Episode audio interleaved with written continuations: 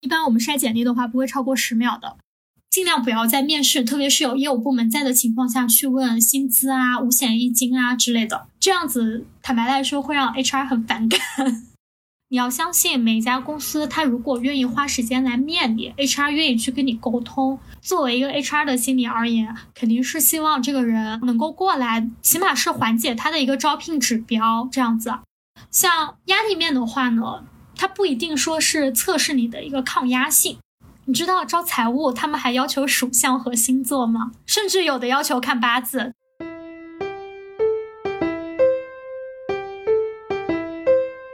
Hello Hello，很高兴认识你，欢迎收听元宇宙。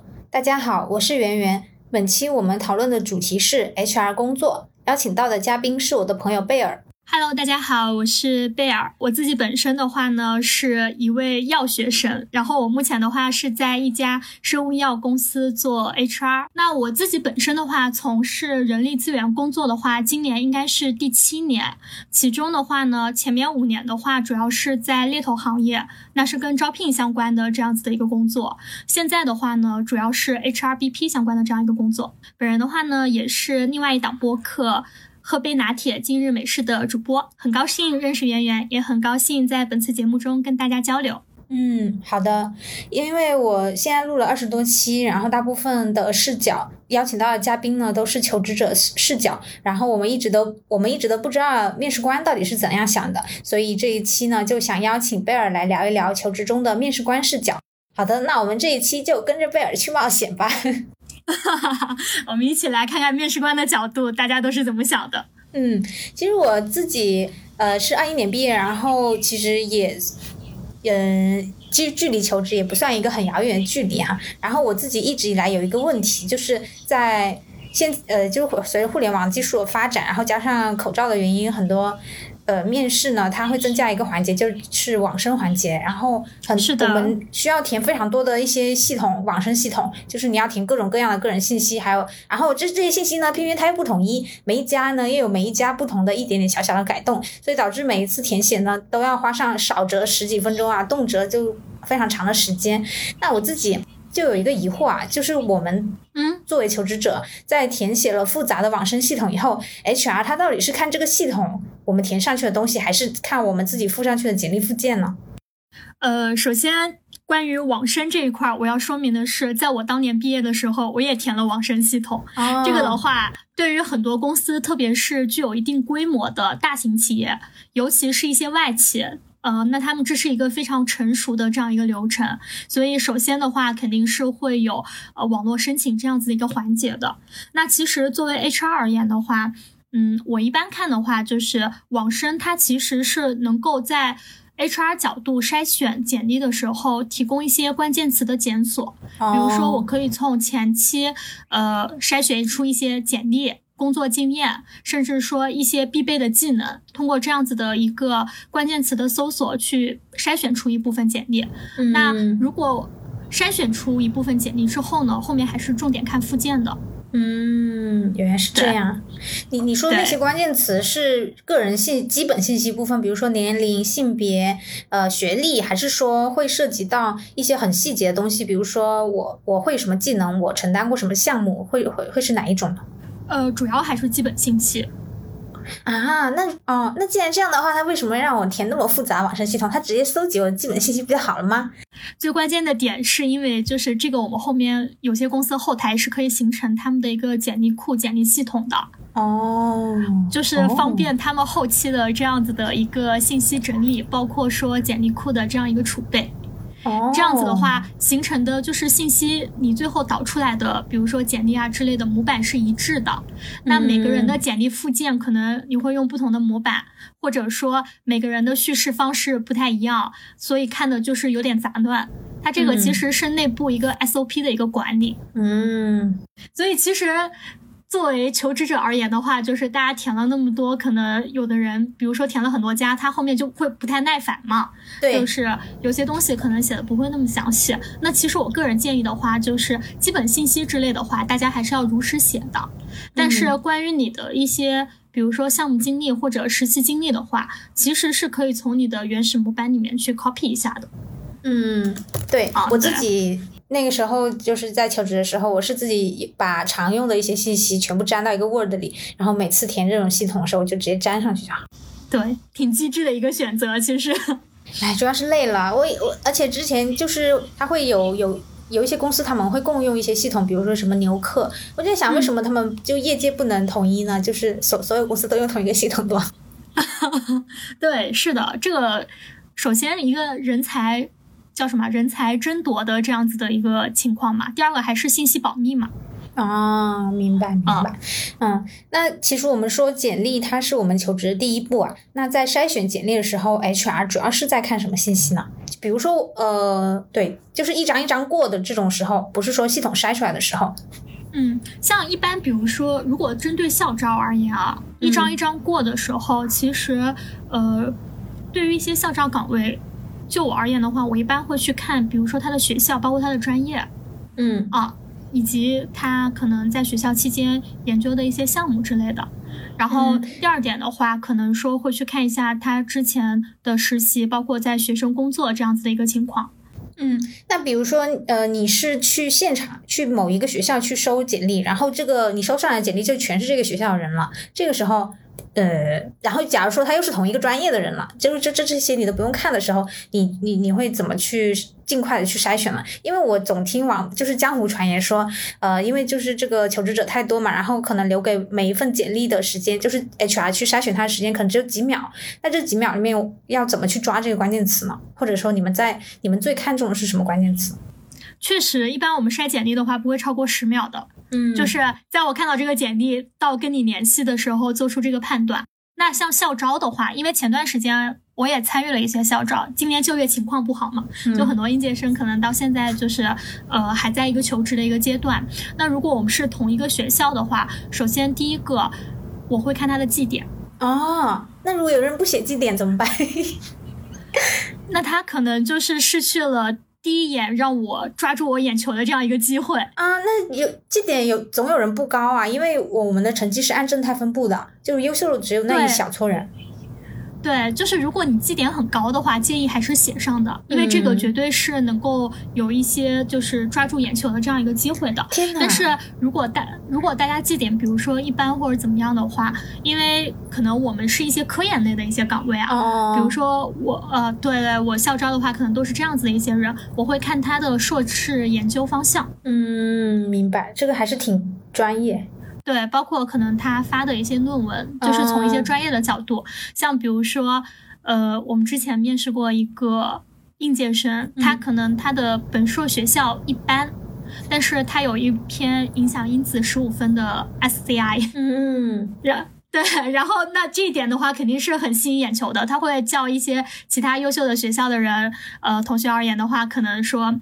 呃，相对会有点脱颖而出这样子，嗯。啊，然后除除了就是学校内容的话，比如说我们还会看一些他的一些校园经历，嗯。然后以及说他的一些实习经历，嗯，如果说你有一些相关行业的这样一些实习经历，我可能看到这个公司了，我就觉得可以给你这样一个机会，对，特别是我们竞争对手啊这样子的一些公司，或者你做过比如说类似的工作这样子，这这个时候就不会去细看它下面分的小点了，是吧？不太会，基本上只抓大关键词，就呃一般就是研究方向。在校经历、实习经历，嗯，就这里补充一下，就是呃，贝尔他是药企的 HR，然后所以他然后招聘的方向是偏科研哈，所以我们就是今天这期聊的，在呃简历技巧这一块呢，就主要可能是针对这一个细分方向，可能并不适用于所所有的细分方向哈。对对对，可能涉及到一个工科比较多。哦，我我之前就是写简历的时候，其实我会把我这个专业。呃，比如说我在校期间上的主要的课程，我也会写上去。你觉得这是有必要的吗？我觉得这是有必要的，特别是你在硕士及其以上的一个学历。嗯嗯啊，明白。但是呢，如果说你的简历排版内容已经很丰富的话，或者说你的专业是一个比较通用的专业的话，呃，也可以不用写。比如说我做 HR 的话，如果你学的就是人力资源专业，那我觉得不用那么细分。啊，对对，不用那么细分。但如果你学的是一些比较新型的一些专业之类的，那你可以把你一些特殊的课程写一下。嗯嗯，其实刚才。你说的那个绩点很重要，这这一点其实还挺颠覆我的想法的，因为我从本科时候那个时候就有一个误会，呃，那个时候大家的想法是你只要不保研，其实绩点没有什么用，然后到研究生以后就更觉得研研究研究生都上了，还要那个绩点干什么？就会有一种只要不挂科，然后好像都无所谓。如如果你也不是很 care 奖学金的话，然后好像一般我们呃我们自己心里的想法是，除了一些体制内的单位，比如说一些国央企或者公务员，他可能会比较看重你这个绩点之外，还有一些学生工作经验。好像我们以为那种外企、私企是不看绩点的，没想到还真的看呀。会看，但他不会说是你的一个必须项，或者说，可能你绩点不是前多少之类的，呃，我就会 pass 你。但他可能说会去看一下你的一个综合一个水平。嗯，其实关于绩点这一块儿，我有一个问题，就是在于你怎么核实他说的是真的还是假的呢？你一般也不会问他的成绩单吧？你如果说实习经历可以被调，那这个绩点这种很细节的东西要怎么去调查呢？其实有些公司对于应届生而言会要求提供成绩单的，就像你出国，但很少吧？对，出国基本需要提供成绩单。对，然后正常情况下的话，像我们一般就是专业的岗位嘛，就刚刚也提到关于一些技术的，那可能我如果会大概问一下你，可能这个专业课，比如说啊，你的微生物，你考了多少分儿？大概这样子。那我骗你怎么办呢？对你骗我，然后。如果你考的真的很高，你又是你们，比如说你们说绩点很高的话，随便问几个专业问题嘛。嗯，那就是说你作为 HR 这方面的知识也要非常的知识储备也要非常充充足才行了。对，作为 HR 的话，它的第一要素就是要能够了解业务。嗯，明白。哦，那呃，那如我们说回简历的话，在这个内容排版方面，你们会不会有一些自己呃内部比较认可的一些，比如说什么字号、行间距，或者是说喜欢带图还是带照片还是不带照片啊？带学校 logo 还是不带啊？什么彩色什么，会有这方面的一些偏好吗？这个的话，其实会有一些偏好，但没有那么细致，就是你能够写清楚就好了。像学校 logo 啊之类的话，可带可不带。当然，如果有一些学校很好的话，呃，就是有的同学愿意带嘛，就是我们不会排斥，知道吧？啊，但是照片的话，建议是带的。并且照片真的不要和本人太差异太大，对，差异太大。就是我校招的时候，我经常遇到这个学生，他把他的简历给到我，因为你知道现在，呃，就是这种拍照的技术也很发达，然后 可能大家的照片都是差不多一个风格。现在不是流行什么美式学院风嘛，那样子，对吧？对，就是他把他的简历给到你，然后我一看，我说。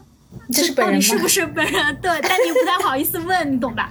就是我觉得可能有一些岗位啊，它可能会对颜值有一些要求，但大多数的话，我觉得是没有的。就大家正正正常、干净清爽，就基本上是 OK 了。所以建议带照片，但不要说呃 PS 过度。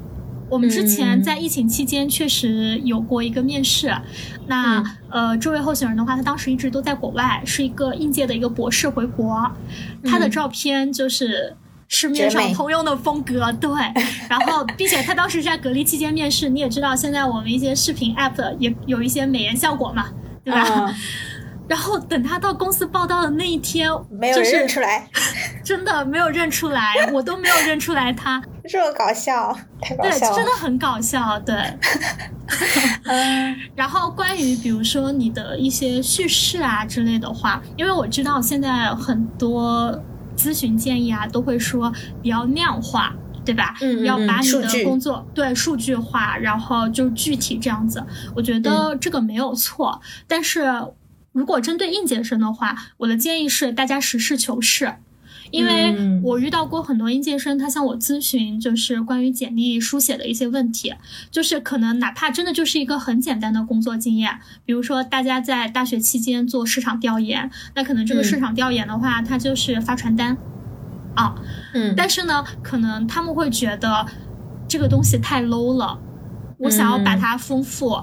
然后一个很简单的事情，我要用一些比如说大厂专业术语，我写四五行这样子，其实我觉得是没有必要的，因为，啊，对，就是就你们一眼就看穿了，对对对，并且会觉得有点假，就就是可以实事求是，哪怕你没有那么多实习经历，但是你大学的时候你有很多学生实践啊之类的，你可以突出这一点，也不一定要求说我一定要做一个标准的求职模板，就是还是希望是真实。第二个的话就是条理要清晰，就是不要说我这一段我在写我的，比如说研究经验。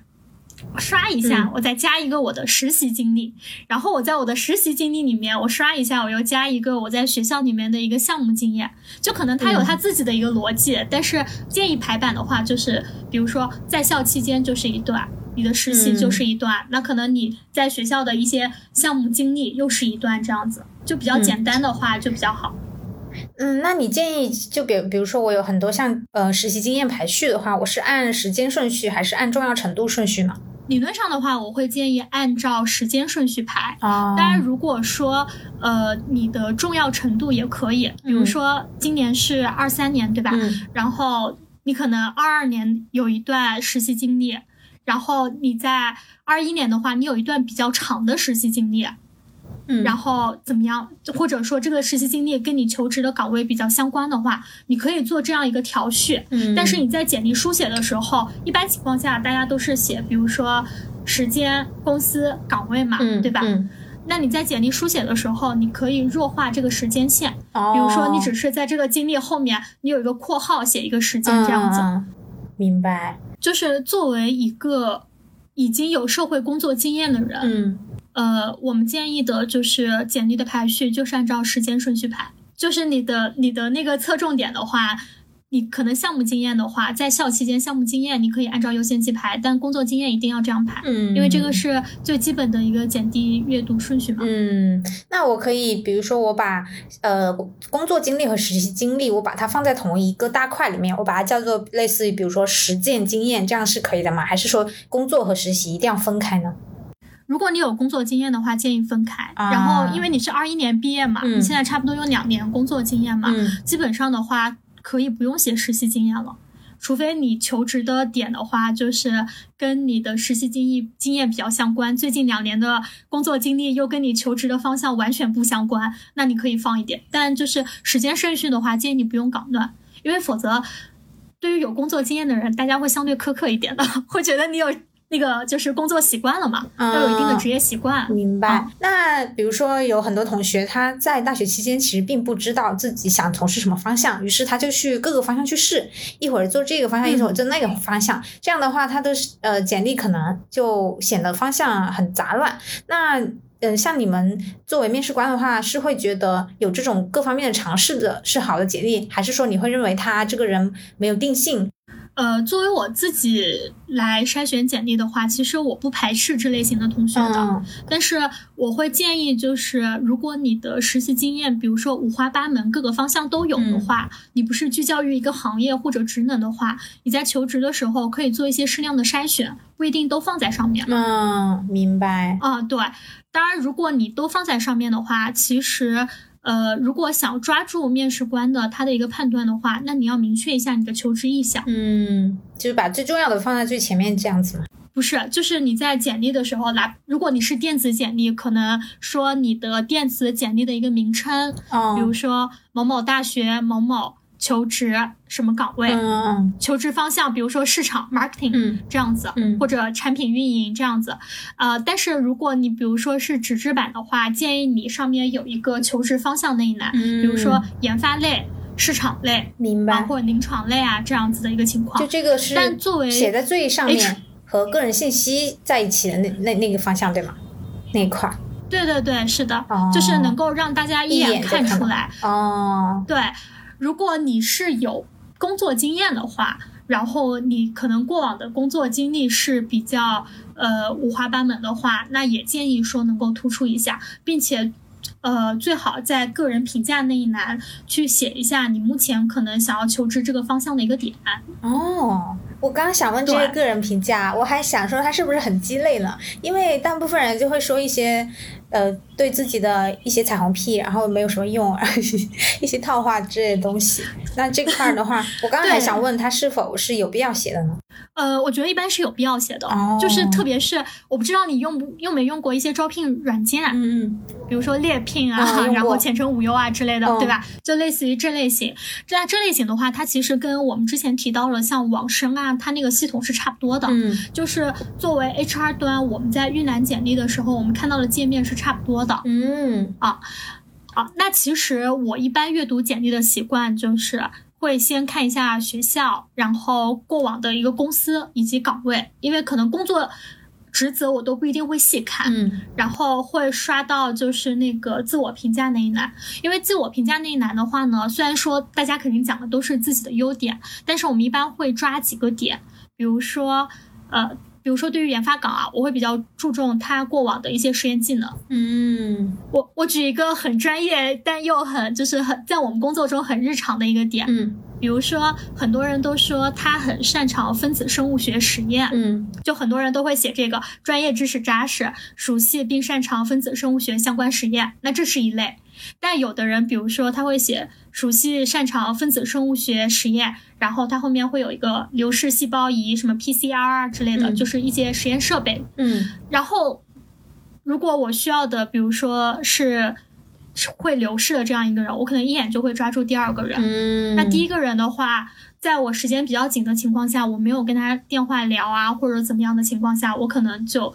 他就会从我的眼睛里面 pass 掉，因为你知道，就是 HR 它不仅只有招聘的，并且他每天的事情也很多，他就是给简历的时间会比较少。还有一个问题就是，很多同学他会写自己在校获得的荣誉，比如说一些奖学金什么的，这这是比较重要的一个点嘛？它值得在我的简历里面占很大的篇幅嘛？如果是应届生或者实习简历的话。不建议占很大篇幅，但建议提及。比如说这样子，比如说一般是一学年有一次奖，哦，一学期就会有一次奖学金嘛，对吧？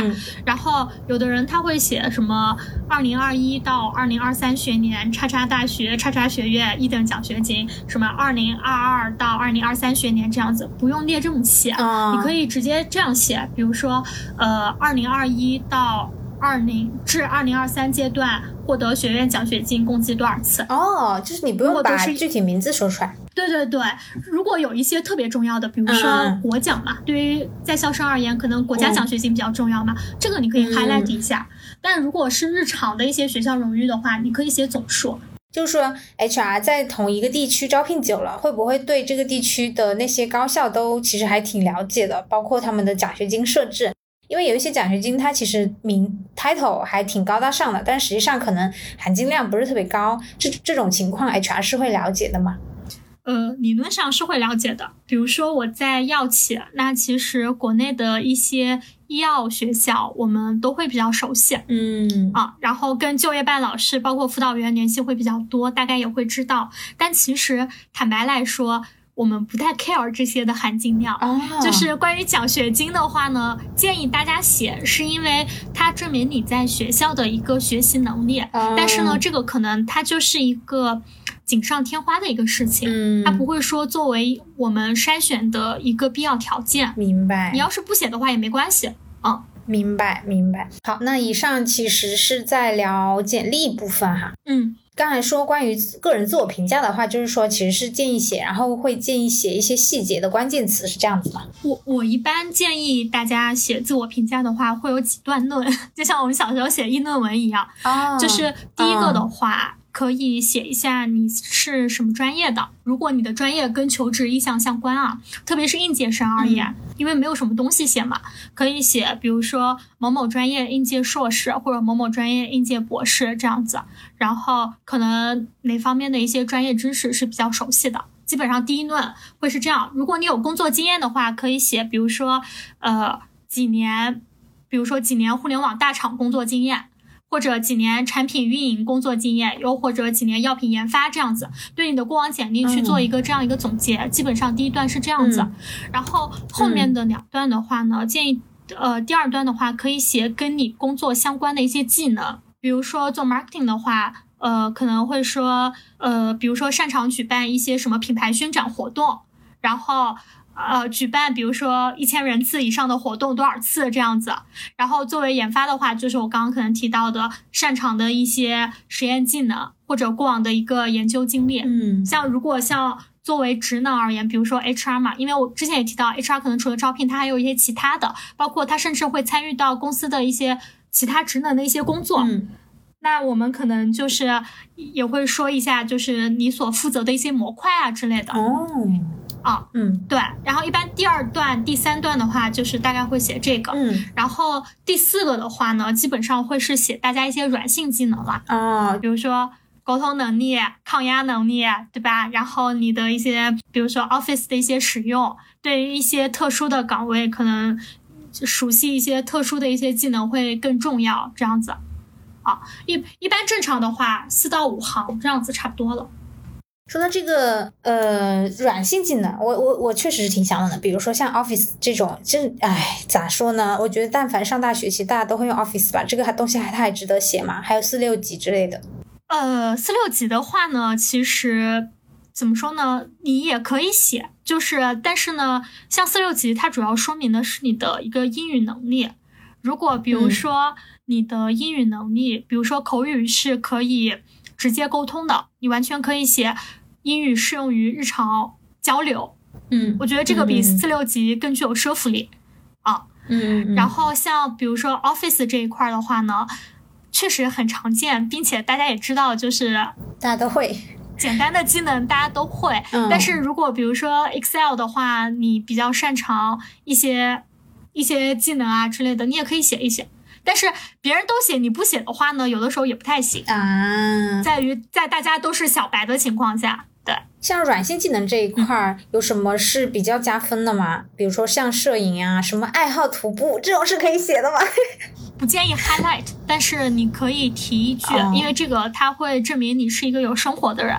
但是有些岗位的话，他不希望你这么有生活，这么 自由。对，哦，明白。哦，但是你比如说啊，有一些主持经验、能歌善舞，然后你要是去一些大厂，甚至一些国企的话，建议是可以写的。因为之前有一个段子嘛，就是当然它也有一定真实性啊，他就是说有一个人他呃乒乓球是拿了省级还是什么的一个冠军，当时就是被特招进了某国企，因为你知道，就是有些企业它的这些。工会啊，活动办的比较好，明白？对，明白，这真的很扯。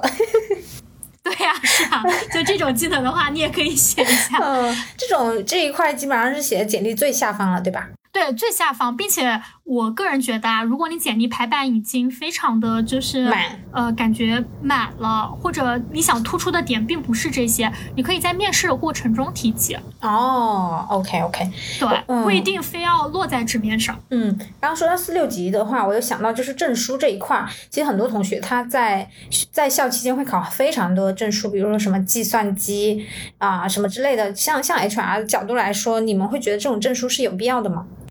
如果从是否应该考这个证书的角度的话，我觉得可以考一考。但是如果说从这个证书它对你未来就业有什么用处的话，我觉得这就像我们小时候学数学、大学学微积分一样，用处差不多。啊，明白。嗯，就是它可能至多证明你是一个就有在保持学习，但实际上可能对是的，如果不是特殊要求，可能也没什么用。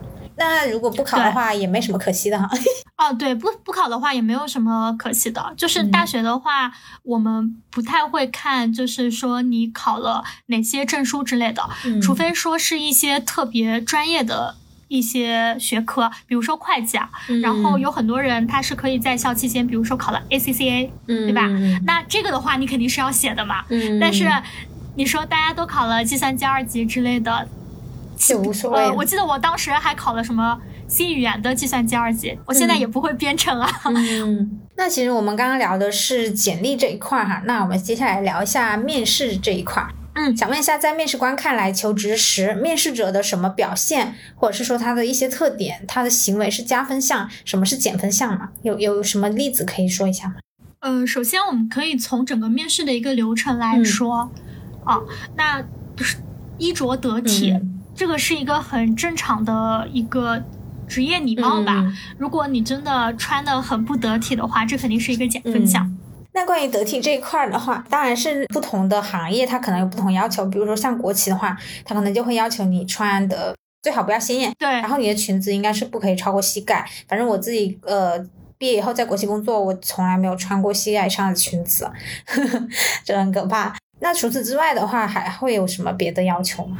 呃，正常情况下的话，干净整洁就好。就是如果你面一些国企单位，或者说有一些，这可以说吗？就是有一些政府背景的这样一个单位，或者说有编制公务员这样子的话，那我建议正常的西装、正装吧，正装就是对，就西装，这个肯定是不会出错的。如果是面一些，比如说，呃，对于形象会有一些要求的。前台岗位啊，比如说像市场，或者说有一些销售，对，包括前台，甚至呃，比如说一些公共关系啊、PR 啊这样子，对吗？那我建议还是要收拾一下自己，女生还是要换一个淡妆，对，换一个淡妆之类的。那其余的一些通常岗位的话，你比如说有些大大厂，它就很自由嘛，对不对？穿衣自由之类的，我觉得你可以入职以后自由。然后这个这边我有一个小例子，我也可以举一下，就是。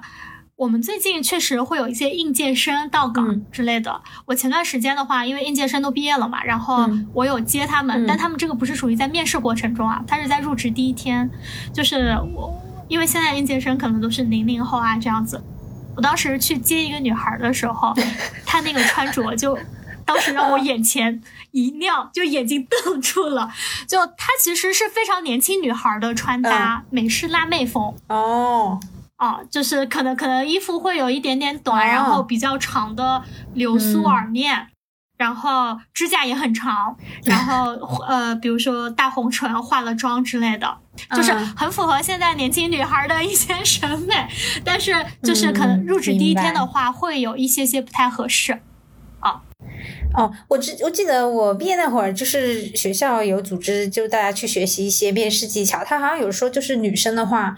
不要戴耳饰，就是你面试的时候不，就是那些发亮的、反光的东西都不要戴，然后也手手指甲也是，然后还说做的时候只能做什么做以前三分之一，会有这种东西吗？这个可能会是一些职业的一些习惯，但一般不太 care 这些，就是你可以带。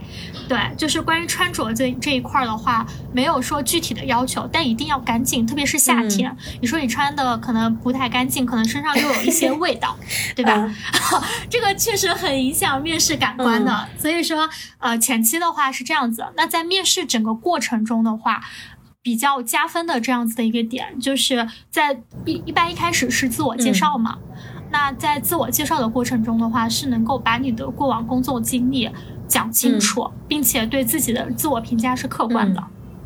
就有一些人，他可能会有两类极端。第一类的话，就是很害羞，可能现在爱型人格，他就不太不太会去说一些东西，或者讲两句就结束了。比如说，我是谁谁谁，毕业于哪家公那个学校，然后现在在哪家公司任职什么岗位，没了。嗯。那这个这个就也很尴尬，然后还有的就是滔滔不绝，就感觉他们整个部门的事儿都是他一个人做的一样 啊。这这两种的话，就可能会有一点点减分。你刚刚说说自我介绍，我其实我有想问哈，就我有两个问题。第一个问题呢，就是自我介绍有有时候说的太快了，会不会会让面试官觉得你是在背书啊？然后还有一个问题就是，因为很多人他为了在自我介绍环节给面试官留下深刻印象，他可能会加入一些抓马的细节，或者是说一些与众不同的地方，比如说，呃，他会提及自己的家乡。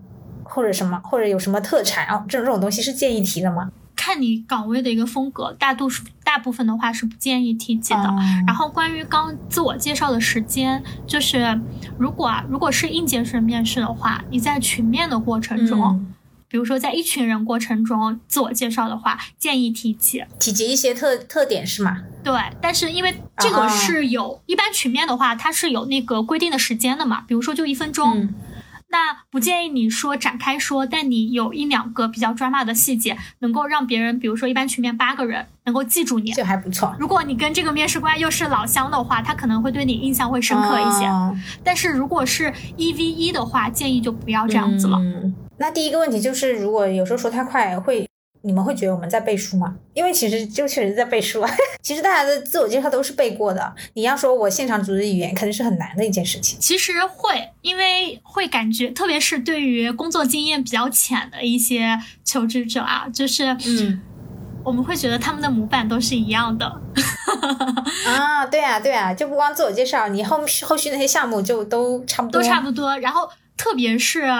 英文自我介绍，就我们会有一些英文面试，那真的是千篇一律，爱好都一样啊。对呀，对，对呀，那这种怎么办呢？你们会建议我们跳出这个套路，还是说就这个套路就还挺好的？我一般建议的话，就是如果你是一个表达能力不是很强、一般的这样一个人。或者你归纳总结一般的话，嗯，你可以用这个模板。就是这个模板的话，它不一定给你加分，但它大部分情况下不会给你减分，不会出错，并且它能够让你心中有底，很从容的去面对这个面试，这个是没有问题的。但如果说你这个人归纳总结能力比较强，并且你可能有一些有别于其他人的一些优势，我建议你可以在这个模板上做一些定制化的一些修改，去突出你的一些亮点。嗯。然后我记得就是我之前会去帮一些应届生，就是做一些职业咨询之类的嘛。那可能之前有一个，应该是公管学院的吧，然后他后来又辅修了一个计算机专业。一个女孩子，这个其实还蛮少见的，就是一个纯文科的专业去辅修计算机这样子。但她现在可能想要求职的岗位又是偏一些职能岗啊这样子的一个情况。那她当时在做自我介绍的时候，我其实是建议她就是去突出一下她计算机这一块的，因为这个是有别于她跟同专业的一些人不一样的一个点。虽然她觉得就像咱们之前提到考证一样，她觉得可能这个东西，哎呀，我也没有什么。能够做的，对吧？但是你毕竟还是学过的，你有些思维还是不太一样的。一般像学校学校内的二专业的话，你要学个两三年嘛，对不对？嗯，还是有一定的理论基础在的。所以这个时候你可以去做一些特殊的修改，然后包括你刚刚提到关于一些爱好之类的，那每个人的爱好是不一样的。如果你真的能歌善舞，有一些主持经验，对不对？你可以稍微提一下。明白，就是也会不太一样。嗯嗯。呃，我们其实刚刚是在聊加分项、减分项，但是这个中间咱们又说到群面了。我特别想问一下，就是关于群群面这件事情，它因为其实它对于我们求职者来说，我们是觉得这是一件，这是一个很很抓马，然后又很没有没有什么实际意义，然后对于我们自己来说又觉得压力非常大的一种面试形式。我想问，对于面试官来说，除了群面，除了可以提高。招聘效率以外，是真的可以在短短的不到一个小时的时间，然后迅速的筛选到自己想要的人吗？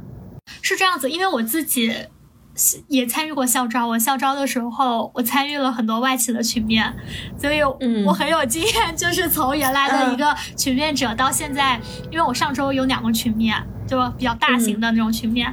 组织到现在就是群面组织者的这样子的一个身份去讲啊，就首先的话呢，我觉得对于招聘而言，或者对于企业而言，在人才选拔的一个过程中，呃，群面它是它其实不一定说是提高我的一个招聘效率啊，一次筛掉一大群人，真 真没有提高效率吗？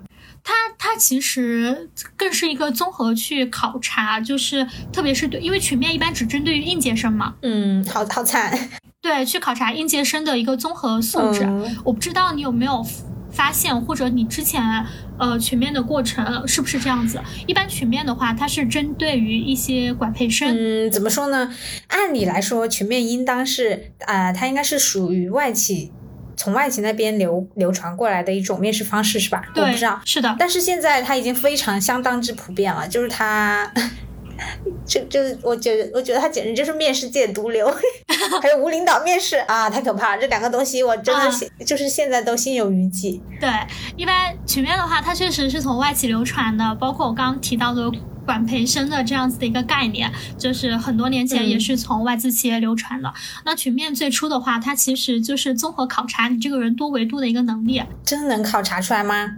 呃，其实主要看软性素质，比如说，一般他大家对于管培生的一个概念就是管理培训生嘛，那你肯定是综合能力会稍微呃全面一些啊这样子。那在群面的过程中，比如说会看你对于一些不同的意见，你的一个处理的一个方式。包括你的一个沟通，你的一个控场。如果你遇到一个团队里面比较强势的这样一个队友，你是什么样一个反应？那你整个团队都是比较弱势的一个情况下，你是一个什么样的反应？那群面它更多的它不是考验你的一个专业技术，就专业能力，它更多的就是，哎，你对这个事件的一个看法，对吧？就类似于这种。嗯，反正呃，刚刚又说到外企，然后刚好又说到管培，又说到群面。呃，我之前确实有过。相关经验，然后我也看了很多别人的经验。现在这个有很多外企，它的全面无领导面试就已经演变成差不多变成一种吵架了，你知道吗？因为很多外企他喜欢有领导力风格的人才，所以这就导致求职者对是的，他们拼命把自己往那个领导者的这个方向去扮演，然后就导致他们的全面就越来越像一场吵架，就大家站在不同的角色去争一些，比如说争预算或者是争争资源。啊，我想说，就是这种全面，怎么说呢？我我自己是觉得他是有一点违背人的本性的，就是他把这个整整个都整整个整场面试变成了一种修罗场，就好像大家大家明明在参加面试之前还是和善的陌生人，对吧？但是我们在这场面试中就要表现得像啊好斗的公鸡一样互相攻击，就就为什么要这样子呢？嗯，我我觉得还挺痛苦的。对。因为他曲面的话呢，我不知道你有没有发现，一般群面的观察者、观察面试官，他其实是不止一个人的。嗯，这就更可怕了。啊，对，所以他每一个面试官他的喜好是不一样的。啊，他最后选出来的这个人，他不一定是在这个修罗场里面吵得最凶的那个人。嗯，我我我不知道你们就是你们现在群面啊，会不会还做一些功课？我记得我当时还有什么。呃，比如说有 leader，有 timer，timer 就是控制时间的那种的啊，还是这种流程对吧？嗯，就是会有很多人想要去争这样一个角色嘛，对不对？嗯嗯。一般一般可能你七八个人群面，或者你十几个人群面分两波的话，每一波可能只有一个 leader，一个控制时间的，还有一个记录者，嗯，最多三个人了。那其他几个人他就是没角色的，所以很多人一上来他就会想先争这三个角色。对对对。对，是的。呃，我觉得也可以，但是不代表你没有抢到这三个角色，你就不会被看到。嗯，哦，就是如果比如说有些人他不喜欢这样子的一个面试形式，那你可以去拒绝嘛。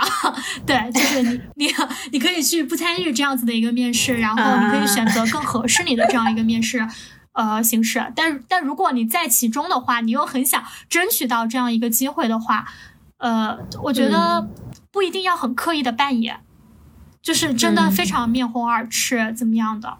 就是你，但你一定要讲一些事情的时候要有理有据，条理清晰，这个是被会被观察到的。因为现在很多年轻人他其实很有个性，包括就是嗯打个引号啊，就是会有点跋扈啊，就是 得理不饶人，特别是像在。辩论的最初期，大家还没有被一些辩论礼仪所训练的时候，可能也会出现像吵架的一些局面，对吧？但是这个的话，就是呃，不建议说你一定说一定要说服对方，或者说我让你哑口无言了才是我胜利。但是你说的东西一定要站得住脚，一定要要有理有据。嗯，明白。好，那关于无领导这这种面试，或者是说全面这种面试形式的话，有什么？练习方法嘛，是说可能参加次数多了就会了，还是说会有一些其他的自己一个人的时候可以自己训练、自我训练的一些技巧嘛？这个呢，可能没有书面的，但我个人建议多看看辩论赛啊，对，或者或或者就是刻意的去训训练自己，呃，思维的一个逻辑，就是你看到一件事情的时候，比如说你在分析它的一些利弊的时候，你能够。逻辑自洽，有自己的一套思考逻辑，就像很我们最简单的因为所以，你在讲述你理由的时候，对，你在讲述你理由的时候，不能只有因为没有所以结论哦，啊，这个就是最基本的哦，明白。然后就是如果是社恐的话，建议在这种场合不要社恐。嗯，对，就是首先内心接受嘛，内心要接受这个事情。所以有时候觉得面试它。这个事情本身就还挺挺反反人性的。一方面，你可能要去扮演一个并不是你本人的角色，就是你可能要为了拿到这个机会获得一个职位，然后你去。对你去表演，你把自己化变成另一个人，然后另一方面就是你在短短的这么短的时间内，作为面试官，你真的可以去去看到某个人他的潜力吗？或者是说，是不是归根结底还是因为人太多了？呃，太卷了 一般一般有群面这样子的一个面试流程的话，特别是对于外企而言，嗯，我当时校招的时候，外企的话，我当时面了八轮，真的很过分。他群面只是其中的一轮。嗯然后我当时面的是一个就还挺有名的一个外资药企嘛，当时也是就是职能化的一些岗位之类的，他就面了八轮。他群面作为其中的一轮之之后，他还有一个心理测评，啊，这个东西我也想问。是吧？就是会通过这样子的一些工具去帮助我们去做一些筛选，因为你刚刚也提到很主观嘛，对不对？嗯我们主观可以去判断你的一些技术之类的，但也要需要通过一些就是这样一些工具去做这样子的一些科学的筛选啊。一方面，刚刚说那个八轮面试，哎，这个真的很离谱。你说你有必要吗？就是一一场面试，你真的有必要去走八轮吗？就比如说什么你的直属领导，然后领导加一、加二、加三，然后有的甚至他要创始人去来见你。我心想啊，那这个创始人一天都不用干别的，对，会这样子，但不是每一家都八轮嘛。就但是大部分现在基本上就是三四轮，至少了，至少是这样子。对对，三轮三轮打底，基本上对于应届而言，那对于你们呃招聘单位来说，这这个难道不是一个加就是一个冗余的事情吗？它不难道不是一个拖低效率的事情，降低效率的事情吗？其实作为企业而言的话，嗯，正常说，因为我们这刚刚讲的这个这些面试，它其实是针对应届生嘛，包括无领导这样子、嗯都是应届生。对于应届生的选拔来说，每一个企业它是比较谨慎的。其实它谨慎的一点嗯是因为每一个企业在招招聘小白的时候，他都希望是能够内部培养的。作为大多数企业啊，可是我实话说，就什么应届生是不可以培养的呢？就大家其实都是小白啊，你一定要在这个小白里面给他分类吗？其实要我说，哎，一个学校同一个专业的人其实都差不多。对啊，但是因为你要知道，他不是说呃一个学校同一个专业大多数人都过来，他还有这样子的一个情况，就是为什么会说有这么多轮呢？因为你也知道，僧多粥少，嗯就可能每家企业它不是说我今年我应届生的 head count 很多的，我可能只招十个人，但是我收到的简历有八百份，都很好，随便选吧。然后我筛选出来以后，我筛选出来以后，我可能有可能有，比如说嗯。三百份吧，也都还不错，对吧？那我就需要去通过这样子的一个形式去做这样子的一个面试的一个流程。但是我实话说，我真的想问，就是通过这么多种工具，比如说主观的什么无领导，各种各样的面试方式，甚至有的单位、有的公司它会采用辩论赛的方式，就是真正的辩论赛啊。然后还有什么所谓的心理自呃心理测评，这样选出来的，比如说我们还拿刚才那个公司来举例子，这样选出来的十个人和你其实随便从那三百个人里面选十个人，真的会有很大的差别吗？其实增加这么多轮的话，是就是在这个过程中有一个双向的一个了解，啊，因为呃对，因为你招聘或者。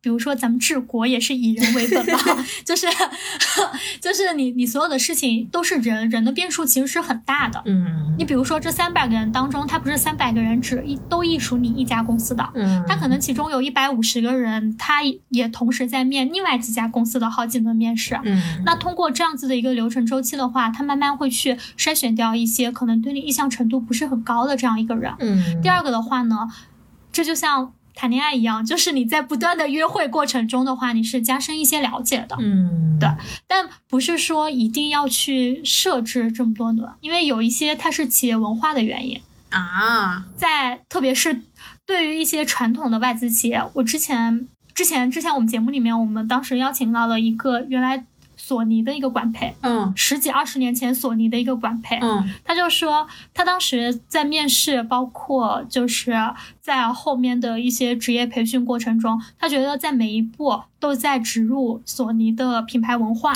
以至于他现在已经离开索尼了，他已经四十多岁了嘛，就已经嗯。工作好多年了。嗯他现在选电器的话，他可能还会优先选择这个品牌。啊，没必要吧？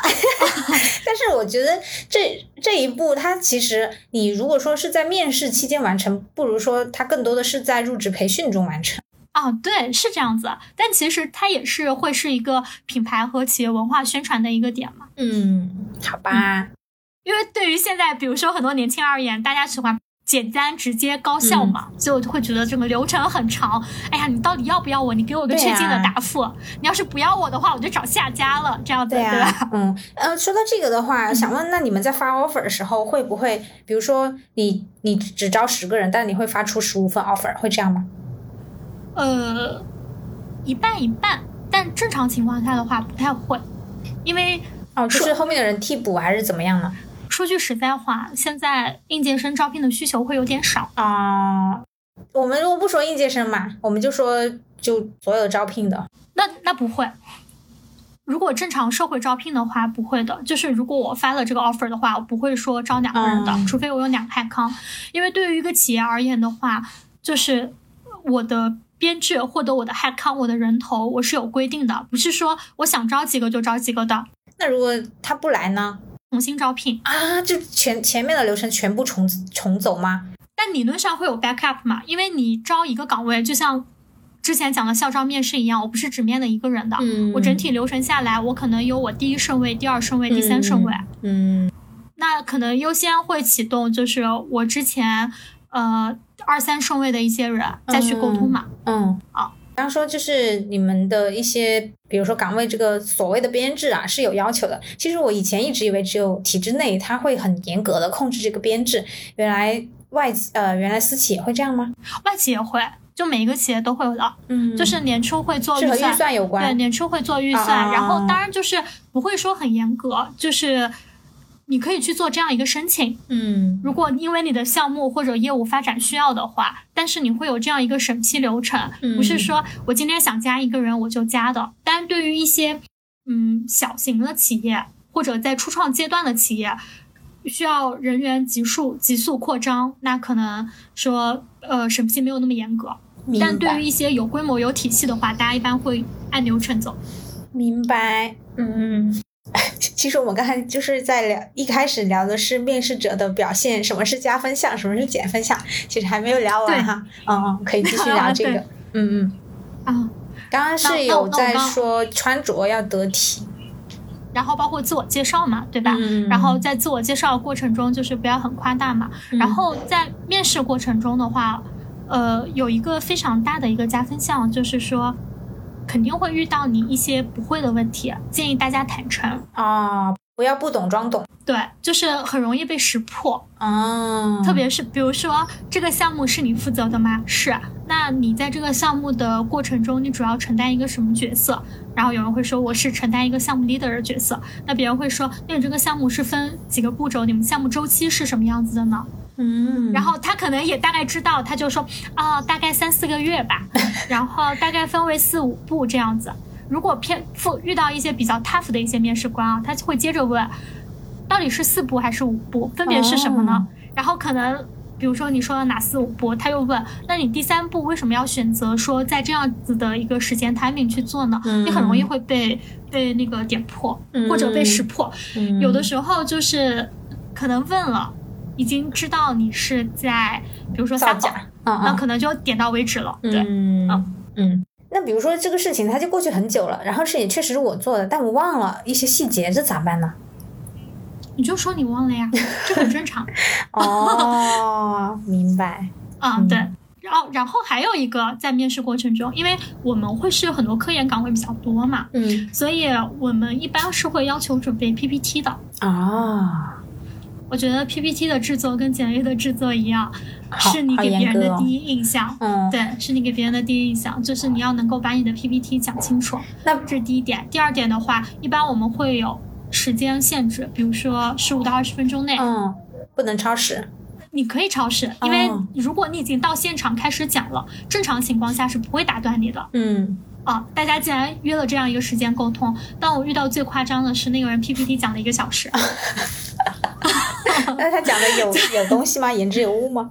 他言之有物，呃，就是是他的研究方向，他可能很感兴趣，又觉得很有价值，嗯，所以他讲了很多，并且他讲的时候非常自豪。那作为科研人嘛，面试官可能也会惺惺相惜，怎么样的啊？呃，但是可能在面试结束的时候。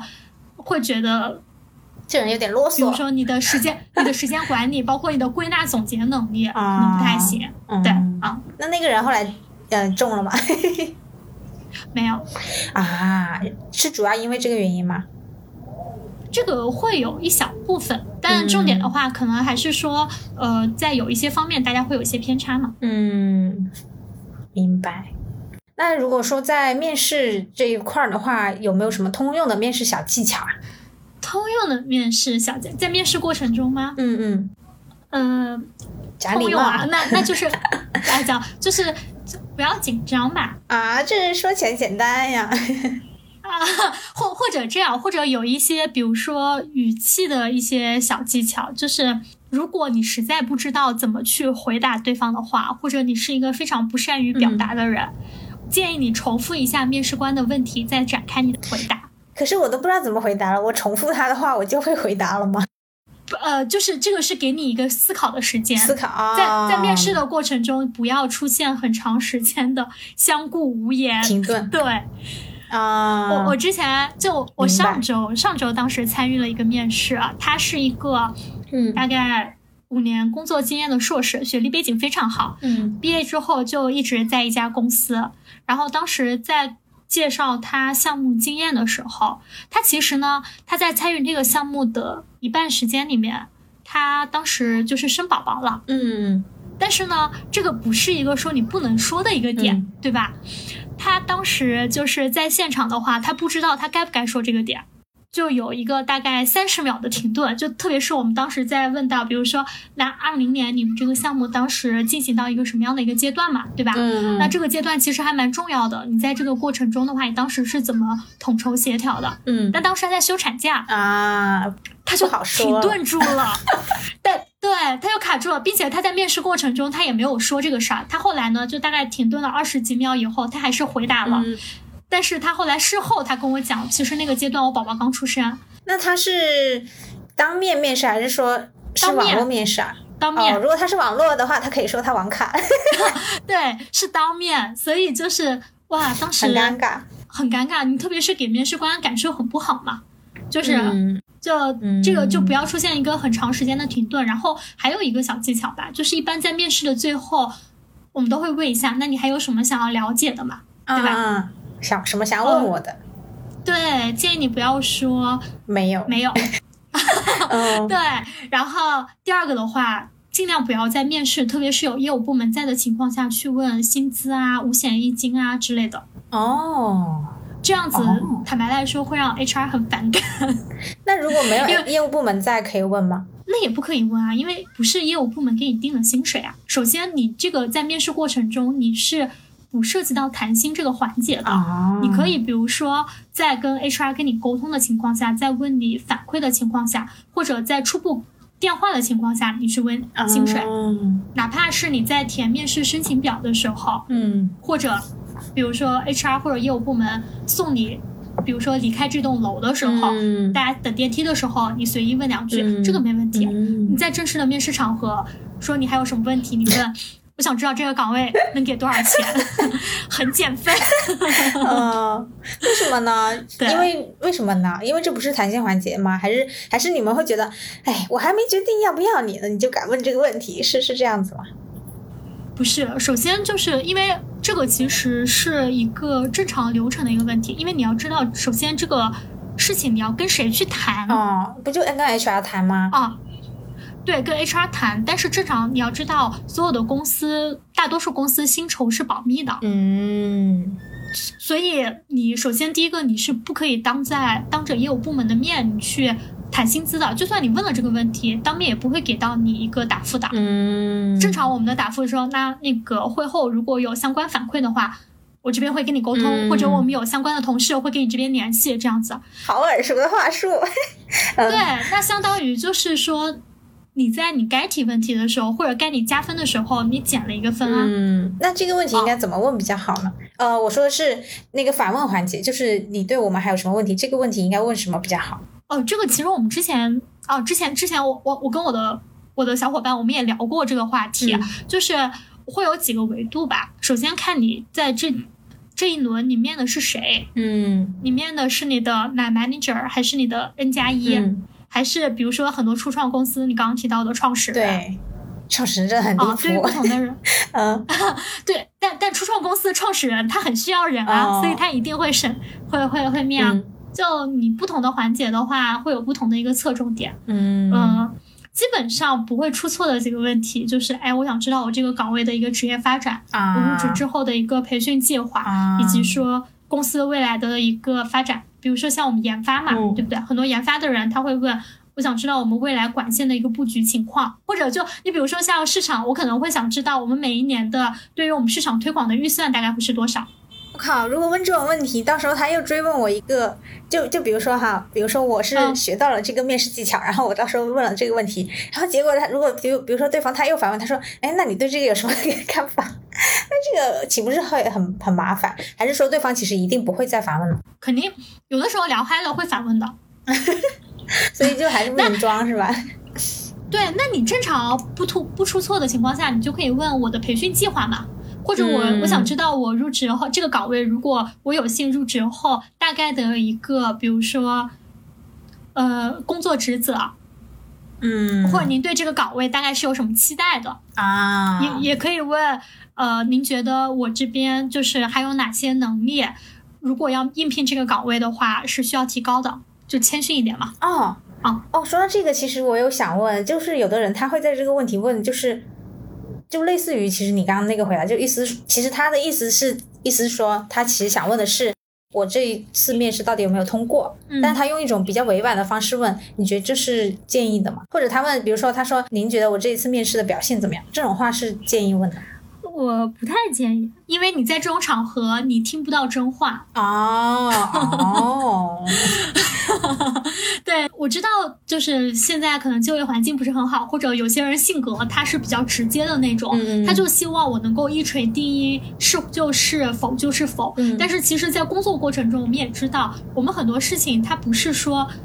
要么是，要么否这样子的一个情况的，嗯，就他可能有很多，就像你面试一样，你面了很多轮，你可能你的 line manager 觉得你 OK，但是他的 N 加一又觉得你不行，嗯对吧？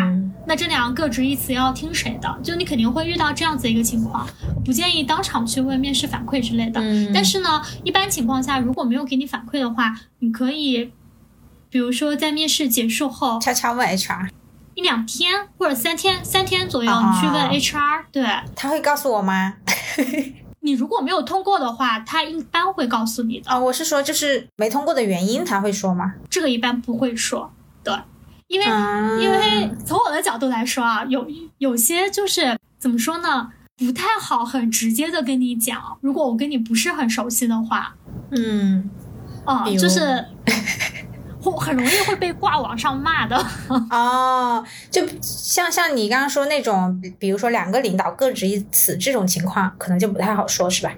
不太好说，并且可能还会有一些，我我我打个比方，比如说，嗯刚刚我们提到，可能在一些穿着或者说在沟通的情况下，我觉得你在撒谎，你没有完全负责这个项目，你很夸大了，我总不能跟你哦，说你很夸大这个事情吧？这可能就是真实原因。对，嗯，明白。嗯，在这个过程中，哦，对你刚刚说是不能直接现场问面试反馈，但是你可以去问他，呃，本次面试就是我有没有什么可以提升地方，这个是可以问的，对吧？不是问本次面试，是可以这样问。就是特别是会涉及到，比如说你刚刚提到，可能你自己会想转行嘛，对不对？嗯嗯啊，对吧？然后，那你跟这个岗位，你的简历、你的工作经历跟这个岗位可能不是 totally match 的，嗯对吧？嗯啊，那你可以问，比如说，你肯定在之前的过程中已经面试过了，就是别人会问你为什么想要去转这个型，包括你的优势能够适合你现在面试这个岗位的一些点。那在最后的话，你可以谦虚的问一下，您觉得如果我想要未来胜任这个岗位的话，我还有哪些地方需要提高的？嗯啊，这个有的时候，这个时候你是可以听到一些真话的，特别是如果他有跟你类似经验的话，他是可以给到你一些建议的，啊，并且你如果对这个行业、对这个公司又不是很了解，问不出一些大而空的问题的话，这个嗯。其实会比较落地一点。嗯。第二个的话就是关于培训嘛，就是入职之后的一个培训嘛，这个基本上不会出出错啊。嗯，那呃，比如说有的求职者他在求职的时候，他或者他在自我面试、自我介绍环节，他就会说，呃，这个机会对我来说很重要，或者是说，呃，我我为这个机会准备了比较多，这样会不会显得这个人他比较卑微？然后呢，好像是就是好像他把自己放在一个比较低姿态，他好像很需要需要这个 offer 这种感觉，会不会让 HR 这一方面会觉得，那我也不是很需要你？会这样子吗？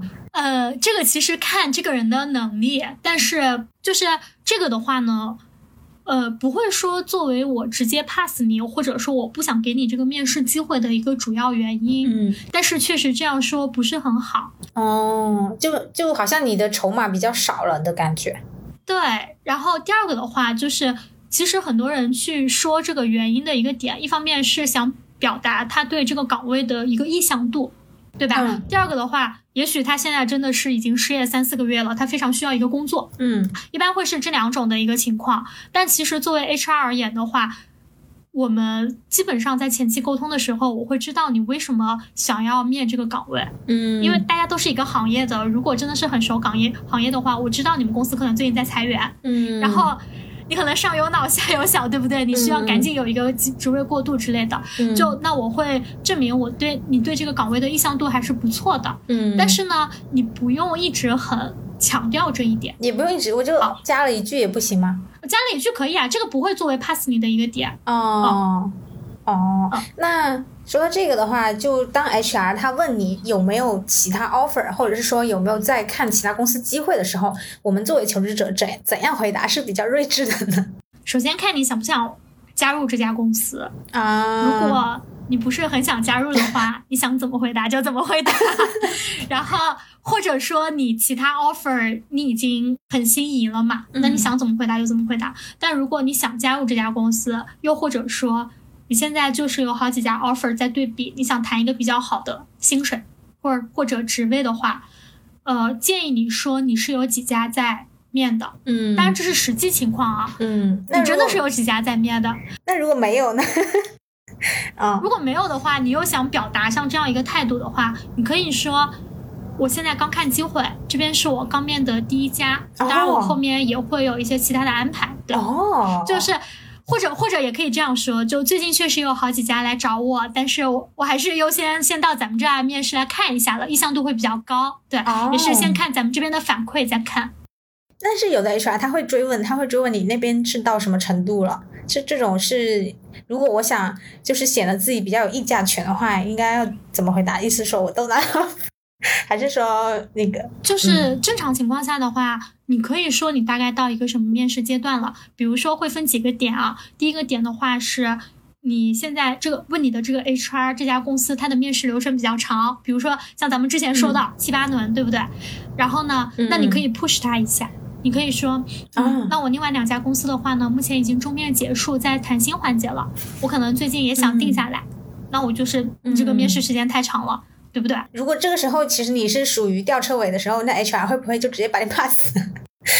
你如果是吊车尾的话，那你就不加后面那一句嘛，你就很坦白的就讲说你就是有那两个岗位可能目前在谈薪阶段了。其实一般不太会，因为你要相信每一家公司，他如果愿意花时间来面你，HR 愿意去跟你沟通。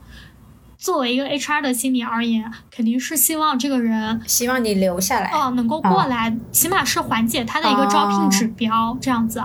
当然，就是能够给你什么样的岗位，给你什么样的一个薪水，不是 HR 一家之言啊。嗯。但你可以通过这样一些细节去给到他一些信息支撑，他也可以去 push 一些业务部门啊。嗯。比如说，他可以跟业务部门讲，嗯。那圆圆这边的话，目前是有三家三家公司 在在沟通过程中，已经发 offer 了啊。另外两家已经发 offer 了。那咱那你们这边如果再不决定的话，这个人可能我们就进不来了。那我们就重新开始招聘。然后业务部门就说：“这还怎么办？” 那那你，所以这个就是判断你对这家公司的一个意向度嘛。如果就是你意向度不错的话，就像我刚刚说的，那我们可能有几家目前在聊。但我可能对咱们这边意向度比较高，今天来看了一下，这样子啊。但但是另外两家可能，比如说在后端啊之类的，我建议你建议就是在这个过程中可以如实的去说，但是不要编。嗯嗯嗯，明白。我遇到过非常离谱的事情，就是有一个人，他跟我说他在一家公司什么什么岗位，他到了一个什么什么后端，但是很搞笑，你那家公司那个岗位的人，她是我的闺蜜。就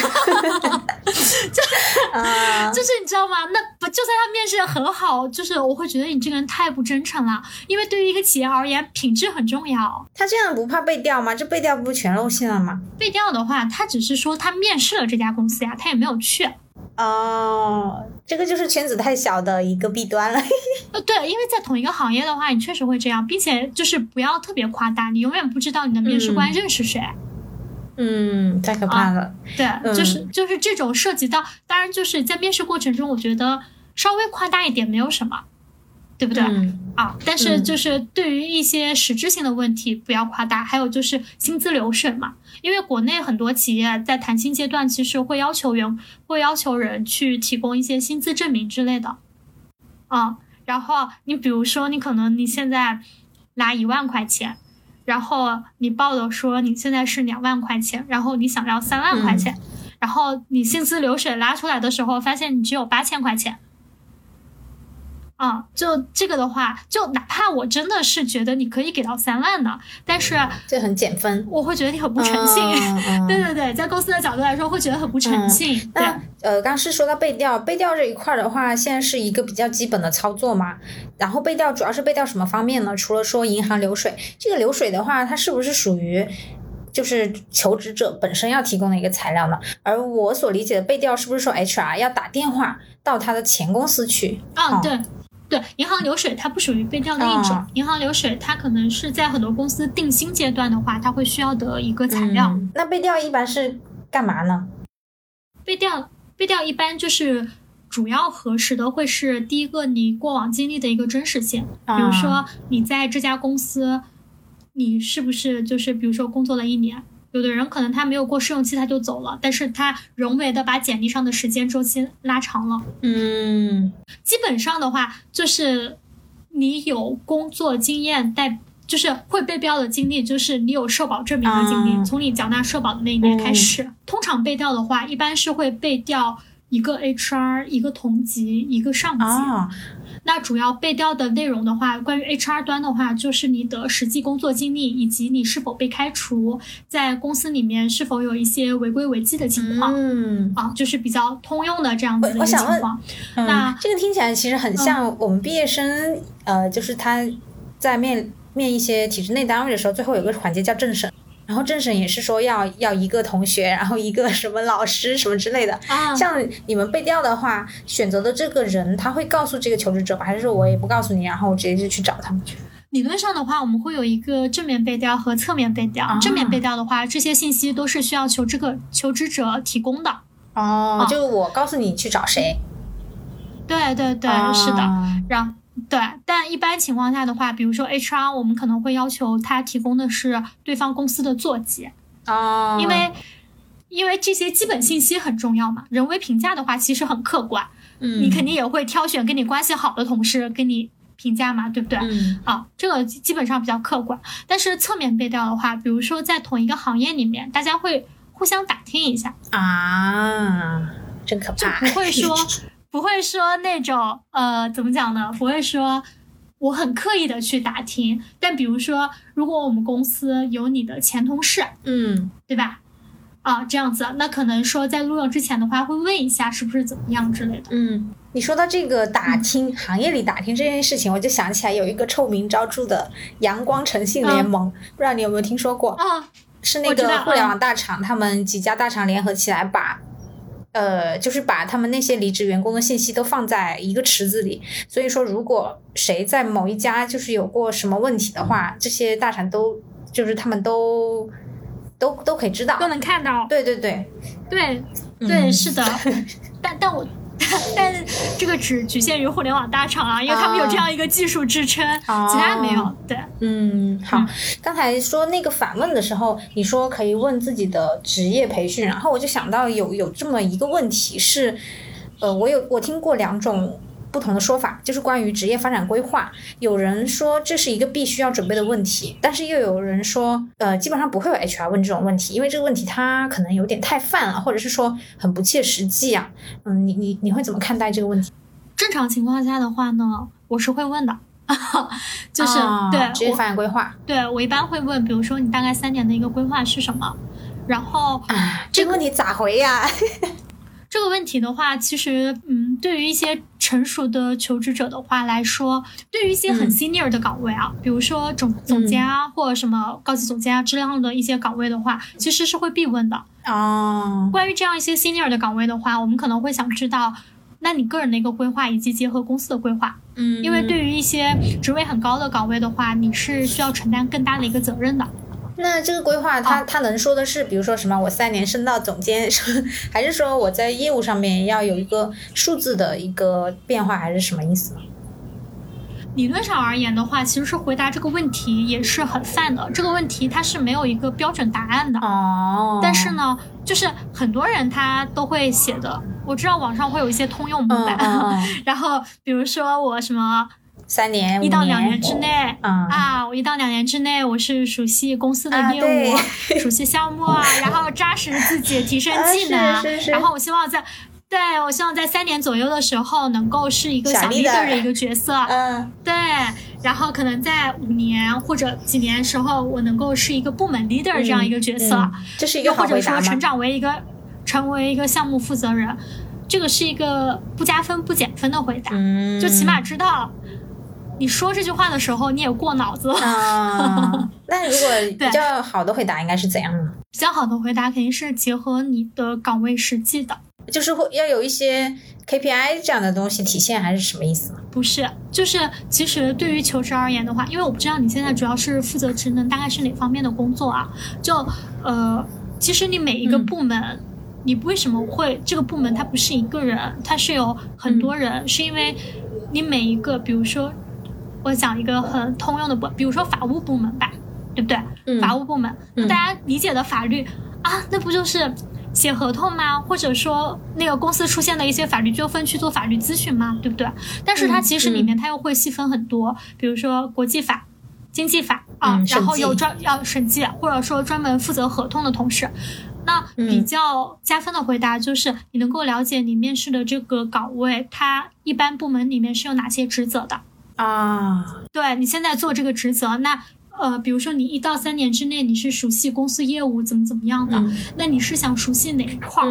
比如说我现在我只负责经济法，那我可能希望能够接触一些国际法，能够负责我们公司可能一些呃海外的一些法务，对吧？那我要加强英语训练，那这个的话肯定是加分的。嗯，对。刚刚说的是关于一些比较高高级的岗位，那如果关于校招生呢？这是以就是这是一个值得问的问题吗？因为校招生啥也不懂啊。咱还没入行呢，你就问我职业发展规划。校招生一般不太会。校招生的话，如果这样问的话，嗯，坦白来说啊，我我比较喜欢的一些回答，就是我有遇到过其他面试官问啊，包括可能我们其他 HR 也会问这个问题。我比较喜欢的回答就是，我希望五年之内能够买上一套房，我觉得比较切实际，就是我会觉得很真实，你知道吗？可是这不是职业发展规划，这是他的个人生活规划呀。那他可以说就是，我希望努力升职加薪嘛，五年之内买上一套房，就类似于这个，这个是我印象比较深的一个点。对，啊，好吧。那校招生的话，你你如果不了解的话，你真的就是，呃，就是常规这样子的。按照模板回答的话没有问题，因为这个是取决于你的面试官他到底有没有问题想要问你嘛。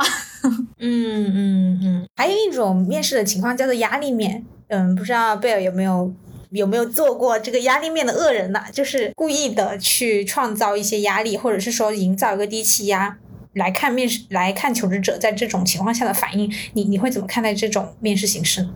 我个人是经历过压力面的啊。就是我在过往我我自己参与的面试过程中，嗯，就是你是求职者，我我是求职者的时候，我是经历过的。特别是我在校招的时候，我经历过很多轮压力面。然后，对，然后，但我自己作为面试官而言的话，我没有很刻意的去做这样子的一个事情。但是大家家都说我是一个比较冷漠的人啊，就是我如果不说话的话。看着还是比较冷的，就比较严肃的一个人，对。然后我们会有氛围，就是显得很有压力。比如说，会有的业务部门面试官他比较咄咄逼人。嗯，这是故意的，为啥嘞？他不是故意的，他不是故意的，他 他就是研发人员，他就是很较真。哦，给你举个例子，比如说，他说你这个东西是怎么做出来？那你当时加了多少毫升的酒精，多少毫升的水？嗯，你为什么要加十二毫升的酒精？嗯，你为什么不加十毫升？嗯，啊，你当时是猜测的，你是凭什么猜测的？你是看了什么文献，所以你做了这样一个实验方案？嗯，就是像连环炮一样，一个问题一个问题，这样子会让别人会比较有压迫感。坏了，就像我录播课一样。就是不是就是你这个问题呢？就是可能你的语气啊怎么样的，还就是比较温和啊，然后我们会有一些语调音调。那你作为一个很严谨、很严肃的研发人，他可能又没有一些面试啊或者呃面试官的这样一些经验的话，嗯，他很容易就是试对试嘛。因为你想，我们做药这个其实是涉及。人生命安全的事情，就是一个很严肃的一个事情，所以他没有那么多技巧，他也没有可能没有注意到我现在是在一个面试环节这样子，所以会有这样子的一个情况。然后呃，也有遇到过，就是刻意去营造压力面，但我可能不会是作为一个主面试官，我只是说参与到这场面试过程中的话，就是刻意会说，那你进去的话，你先问几个比较 tough 的问题。嗯啊，对，然后我会就你简历里面，比如说一些数据，我就一直盯着你问这样子。嗯，但是现在而言的话，起码说，在我近几年的工作过程中的话，呃，很少会说采用压力面，因为可可能我们面的一些人员是一些科研人员，啊，就是不太需要通过压力面去 test 他的一些特质。嗯，哎，我也不知道这压力面他想要看什么特质啊，就是。可能会想看这个人的话，就是一个，就其实就像无领导小组讨论啊这样子一样，他就是看你，呃，处理问题的，比如说你是否冷静，你回答问题你的整体的一个逻辑性，因为你要知道这些东西的话，虽然是可以后天培养的，但是其实就是有些人他会希望你刚入职就有这样子的一些能力嘛，就像情商这个东西，其实就是都是可以后天训练的，但是呢。就很多人他会希望说，哎，那我希望就是有这样一个人，他进来，他不需要，呃，耗费我的一些培训成本这样子，时间啊，这样培训时间嘛，嗯啊，那我是不是可以理解为这种压力面，它是其实是面试官他在预言一些你们工作中可能会出现的场景？那我作为求职者，是不是可以认为，也许我的工作中很多时间都会面临这样压力的情况？因为你要看我在压力下的表现嘛，那是不是说明我们这个工作本身就比较高压呢？我我是不是可以这样理解？像压力面的话呢，它不一定说是测试你的一个抗压性啊，但是呢，它可能测试的是你处理问题、处理压力的这样一个能力。嗯，因为有的时候压力这个东西，它其实是一个非常主观的一个事情。嗯，比如说打个比方，比如说可能当众演讲对于你来说是一个很。自然的一个事情，对于我来说就是一个很有压力的事情，嗯，对不对？嗯，那这个这个东西，每个人对压力的一个定义不一样。那其实他会可能说想 test 你在想测试你在工作过程中，你面对一些矛盾、面对一些冲突的时候，你处理问题的这样子的一个方式。嗯，就是，呃，我之前的话其实。比如说，我之前参与过一些销售的面试，嗯，销售岗位、市场岗位的面试，那其实会有一些压力面的，嗯，就是想要看你这个人是不是玻璃心，嗯，哦，因为有一些岗位真的很不适合玻璃心，你比如说做公关，嗯，做品牌，嗯，你就是会被打回来很多次的，你就是会会吃很多闭门羹的，那这个其实不是很适合非常玻璃心的人。嗯，明白了。嗯，现在就是就业形势很差嘛，然后可能很多 HR 他要面临。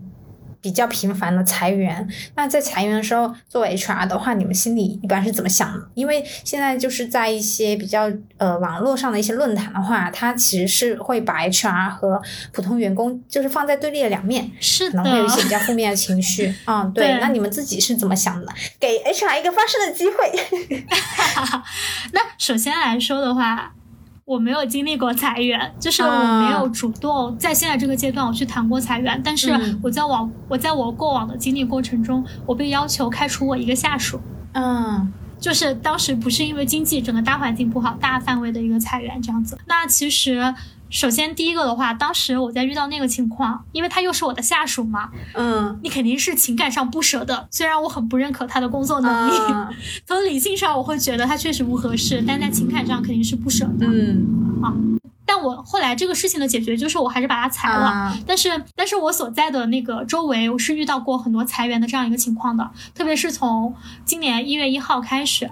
就是前几年，因为一口罩啊，就是生物医药它发展的还是比较比较好的，它相当于没有经历过像之前互联网的前就去年的那个情况。但是今年从一月份开始，周围很多药企都在裁员。嗯，然后我本人是 base 在南京，就我周边的像苏州和上海，其实有很多药企都面临着这样一个情况。作为 HR 而言的话。每个人在做这件事情的时候，他都是有非常大的压力的，嗯，因为很容易被人骂，非常容易，就是就是本来人事在公公司里面，就是大家都都认为人事只听老板的，有句不好听的话，人事就是老板的走狗，他根本不为员工考虑，人事不干人事嘛，就 都有这种话，但是。首首先是很有压力的，并且其实很多 HR 很清楚，在没有发布裁员通告这个时候，很多 HR 他就已经预知到公司是要裁员的了。他人事和财务会是最早预知这家公司还能不能撑下去的两个部门。人事会在这个时候悄悄自己先离职吗？呃，可以先看，但是正常情况下的话，如果真的遇到说你整个公司都不太行的这样一个情况啊，就是一般老板会找人事谈。让他留到最后。如果这个公司真的涉及到倒闭这样子，会让人事和财务留到最后。然后，基本情况下的话，就是像我周围的一些同行，在得知这个消息的时候，他会在比如说一些 HR 的互助群，或者我们同行的一些交流群里面，会发一些他们员工的人员简历，就是给我们推荐。啊。其实还是干一些人事的，包括像我知道很多大厂裁员，我有很多同学在杭州，就很多大厂裁员，他们的 HR 也是会这样子的。但因为当时可能大厂裁的数量比较多啊，就没有办法普及到每一个人。然后这个是第一点，第二点的话就是，很多 HR 知道把这一批员工裁完了之后，最后一个裁的人是自己，这是一个非常心酸落寞的事情，是就有点像。你在大学宿舍，你所有的室友都走了，毕业的那一天，你是最后一个关宿舍门的那个人。嗯，啊，对，所以在整个过程中的话，HR 他是背负着很大的压力，嗯，然后他又不得不去做这样一个事情。这件事情是法律允许，但是道德谴责的这样一个事情。对对对。啊，所以在这个过程中的话，一般是会去多争取。赔偿的，嗯，但是也会遇到，比如说老板就是下了死命令，可能 n 加一我就不愿意给这个一，那我也必须要去做这样子的一个沟通。明白。然后一般裁员的流程是，你的嗯被裁的这个人的那 manager 通知他，先跟他谈一下，就说那公司业务现在怎么怎么样，可能 HR 下午要找你谈一下，然后呢，HR 可能就介入了，介入的时候。这个被裁的人的直接领导应该也会列席，然后就会跟他讲他的赔偿方案之类的，啊，这是一个正常的流程。当然，我知道现在网络上也出现了很多不正常的流程，对吧？就很快，对。但这个的话，很快的这个流程我还没有经历过。明白，明白。在招在你招聘的过程中，有没有遇到一些就我们刚刚说法律上？呃，也许法律上其实他也不允许，然后可能道德上就更不允许的一些招聘需求，比如说比较常见的就是性别歧视这样的，嗯，或者是说你有没有听过别人遇到过这种时候会一般 HR 会怎么想和怎么做呢？呃，我做 HR 的过程中没有遇到过，但是在我作为乙方猎头的时候，我有遇到过这样一个情况，就很明显的一个性别歧视。我跟你说很夸张的一个事情。你知道招财务他们还要求属相和星座吗？这个能够理解吗？非常 amazing，要金牛座。这个应该是老板的取向吧？他可能自己比较相信这些东西。还有风水，嗯，对，甚至有的要求看八字，对吧？嗯，这个你没办法啊，就是呃，当我做乙方的时候，我接受过这样子的一个需求，然后 甚至说照片要很漂亮，要生活照啊，要素颜照啊，啊就类似于这种啊，很很很很很奇怪的这样一个情况。嗯正常情况下的话呢，就是我心里面肯定是不接受的，我也会在我的办公室里面吐槽，吐槽，嗯但是我为了工作，我还是会去做这样一个事情。嗯，因为你知道，就是提出这种很离谱需求的人，他是很难被改变的。确 实确实，嗯嗯嗯，对你没有办法改变他。刚刚说到歧视这一块的话，其实就然后刚才也有提到有一个求职者他。休产假那一块都没有办法，他都没有办法去表达，对吧？那比如说我们在工作中遇到上级，不管是在求职，或者是就是你已经进入这个工作了，比如说你遇到别人对你婚育问题这种问题的试探，怎么回应是比较聪明的一种做法？首先，如果你真的是已婚已育，并且说适合现在的政策，已经三胎的情况下，你就直接说吧，这绝对是一个加分项。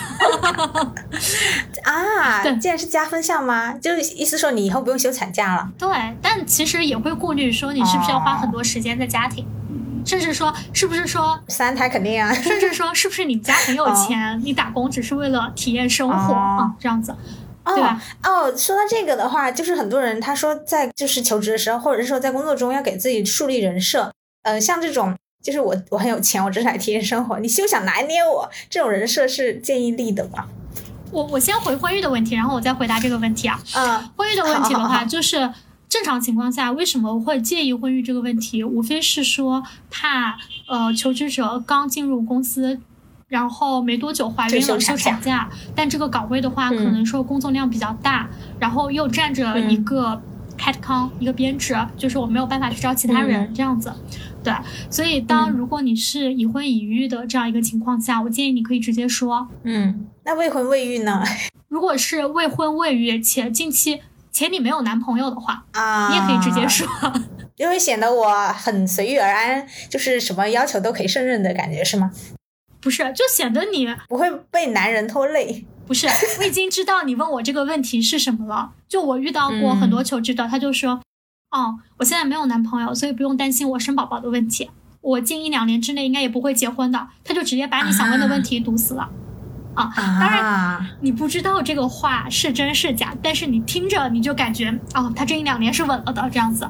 对，哦，然后，如果你未婚未育的话，就是呃，或者说已婚未育啊，其实比较尴尬的就是，呃，比如说你在你在试孕的阶段，特别是三十三十到三十五岁的这样一个女性，你刚结婚，嗯然后你说你没近两三年你没有生育的计划，这个其实坦白来说就是，对对对，就很多企业它是会打一个问号的。嗯，但是因为现在这个问题也很普遍，就是怎么说呢？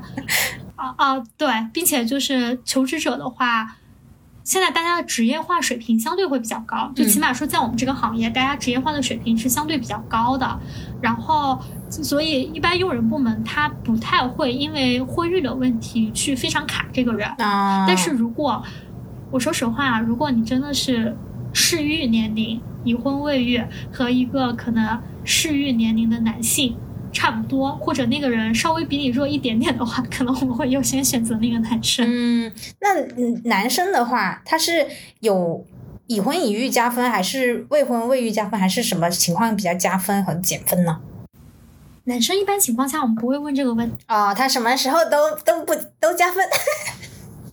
不是，但他最加分的是，比如说我们会在验证他对这个岗位意向度的情况下，比如说关于地点这一块儿，比如说我们之前有一位男性候选人，嗯他呢可能所在的城市教育资源一般，嗯，然后，但是我们城市的可能教育资源会相对比较好一些。啊，他会说他有娃了，要来这上学是吧？他，对对对，哦然后特别是可能我们公司可以去给他提供周边的一些学校的一些名额之类的。嗯，那这个的话就很加分嘛，嗯就我知道，哎，这一块的话是对你有吸引力的。嗯，那呃，嗯那像女生面面对这样的问题的时候，哎，会建议说谎吗？就比如说，她，哎，这个问题真的很难。对我只想说，或者说我我也不想说谎，我只是说，呃，可能我想把这个问题就是我不想正面回答的话，应该怎样回应会是比较聪明的一个回应？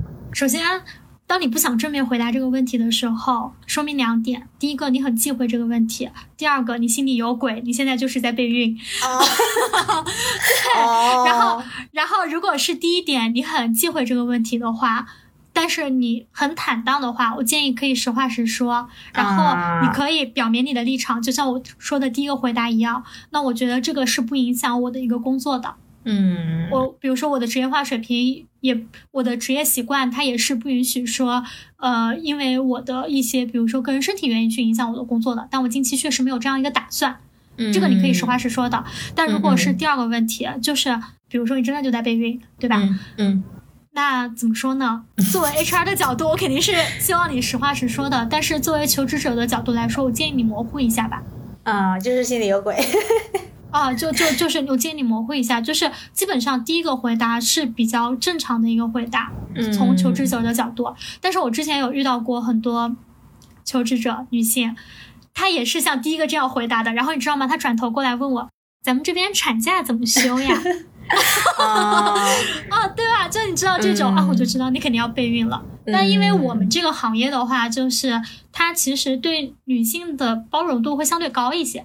嗯，所以就还 OK 啊，并且就还 OK，就是会会好一点。那在就是这七年之中啊，就是做人力资源相关的，你有没有听过或者说遇到过什么特别特别抓马的事情？呃，特别抓马的事情，呃，比如说像最近。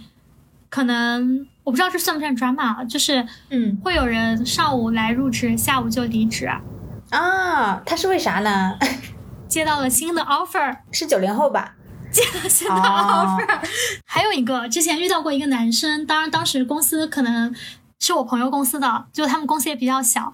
是说那个他们家拆迁了，要回老家了。哦，好羡慕啊！对对对，就说他爸好像说在什么村里面上午开完会，然后下午就让他回老家去办理拆迁的一些事情了。当时也是一个有两年左右工作经验的这样一个人。天哪，太幸运了！对，在做面试的过程中的话，抓骂的事情太多了，我可以分享一些 在面试过程中的事情。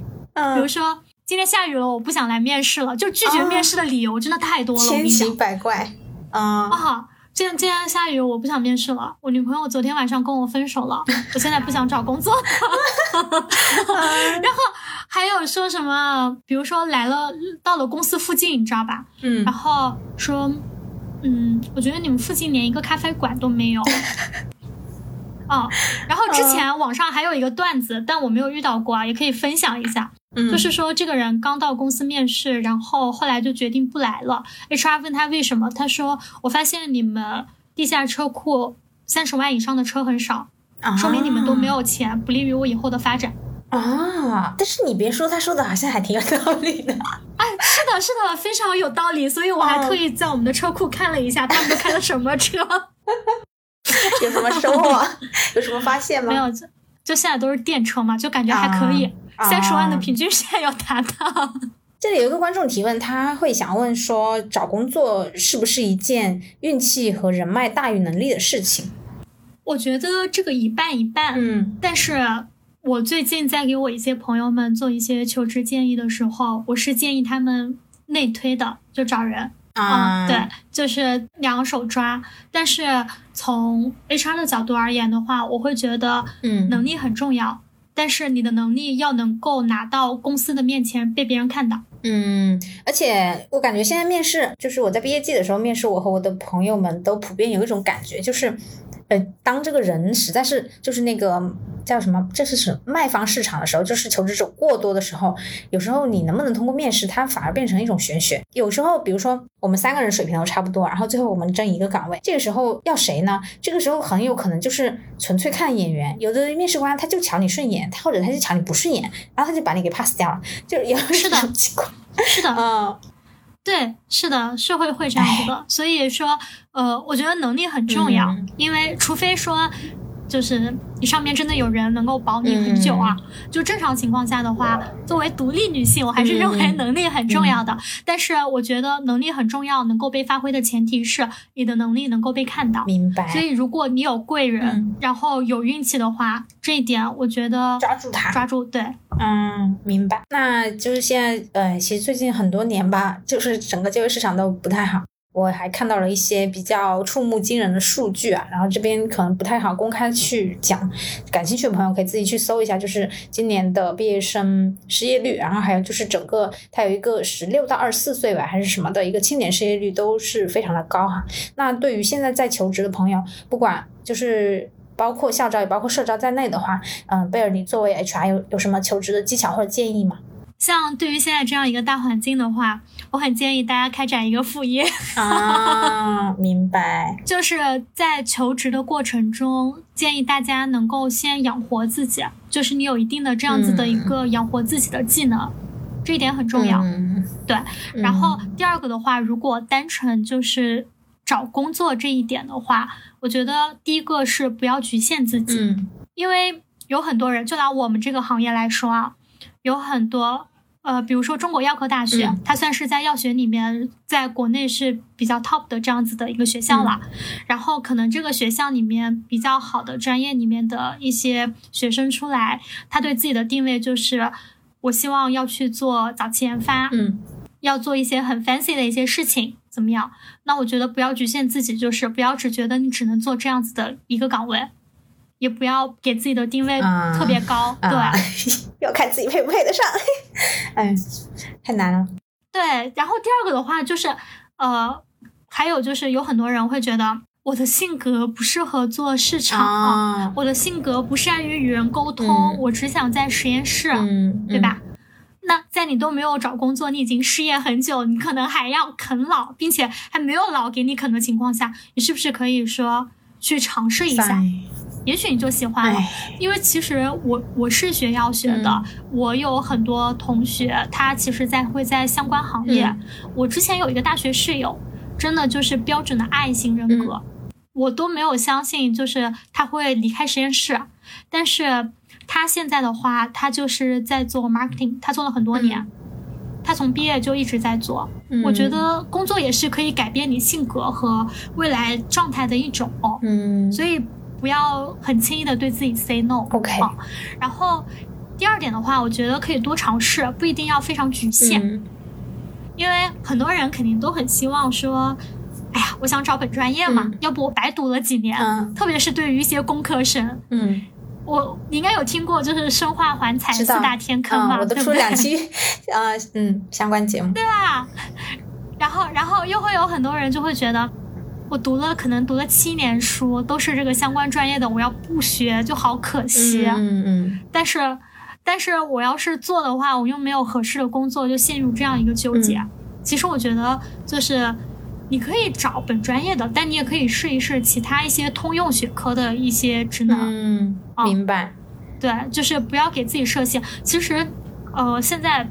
比如说很多主播很流行，对不对？那现在很多主播的话，其实他也是很高学历的这样子的一些背景，他也有一些自己的理论和，比如说理论和专业知识的一些支撑。当然，我不是说建议大家去做这样一个事情，我只是举一个例子。董宇辉是吧？啊，董宇辉吧。比如说东方甄选一些嘛，然后包括有一些其他的，就是行业啊，他们也都会有这样子的一些理论和知识的一个支撑嘛，对吧？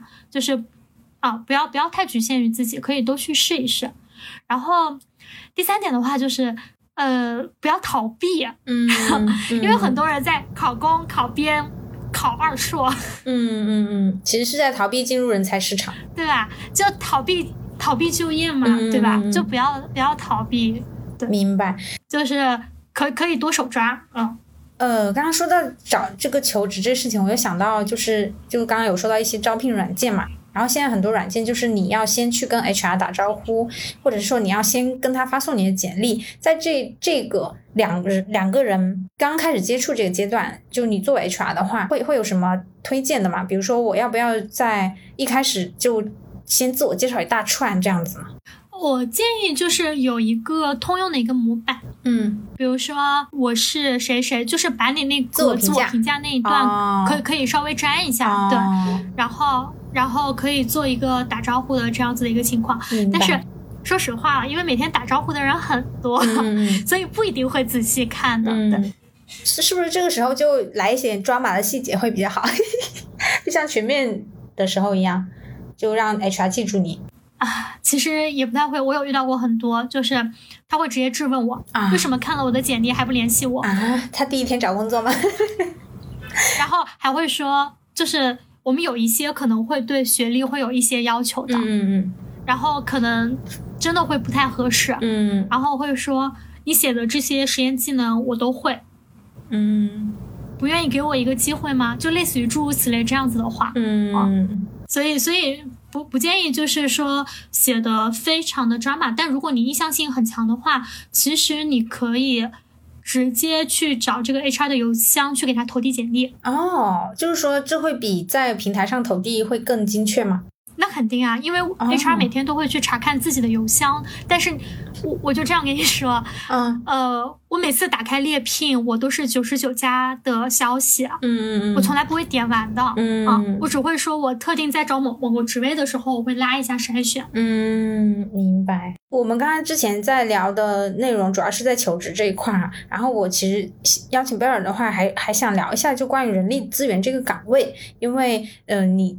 刚开始有说你做这个这一块是做了七年，然后前面几年是在做招聘，然后现在是在做 HRBP。HRBP 是不是主要涉及一个人才组织培训，类似于这方面的？啊，对，那当时是为什么从啊招聘方向转向 HRBP 呢？因为感觉 HRBP 好像是在做一些更呃那叫什么上层建筑的一些东西。对，因为首先我当时做招聘，是因为我当时毕业的时候，我的一个职业选择问题，因为我之前是做猎头嘛，嗯猎头更多的就是属于一个乙方招聘的这样子的一个岗位，就是他会去帮助企业去招聘一些嗯可能中高端的这样一些人才，所以呃，过往的经历的话，他肯定是。对我的招聘能力是有一定的提高嘛，对吧？和培养。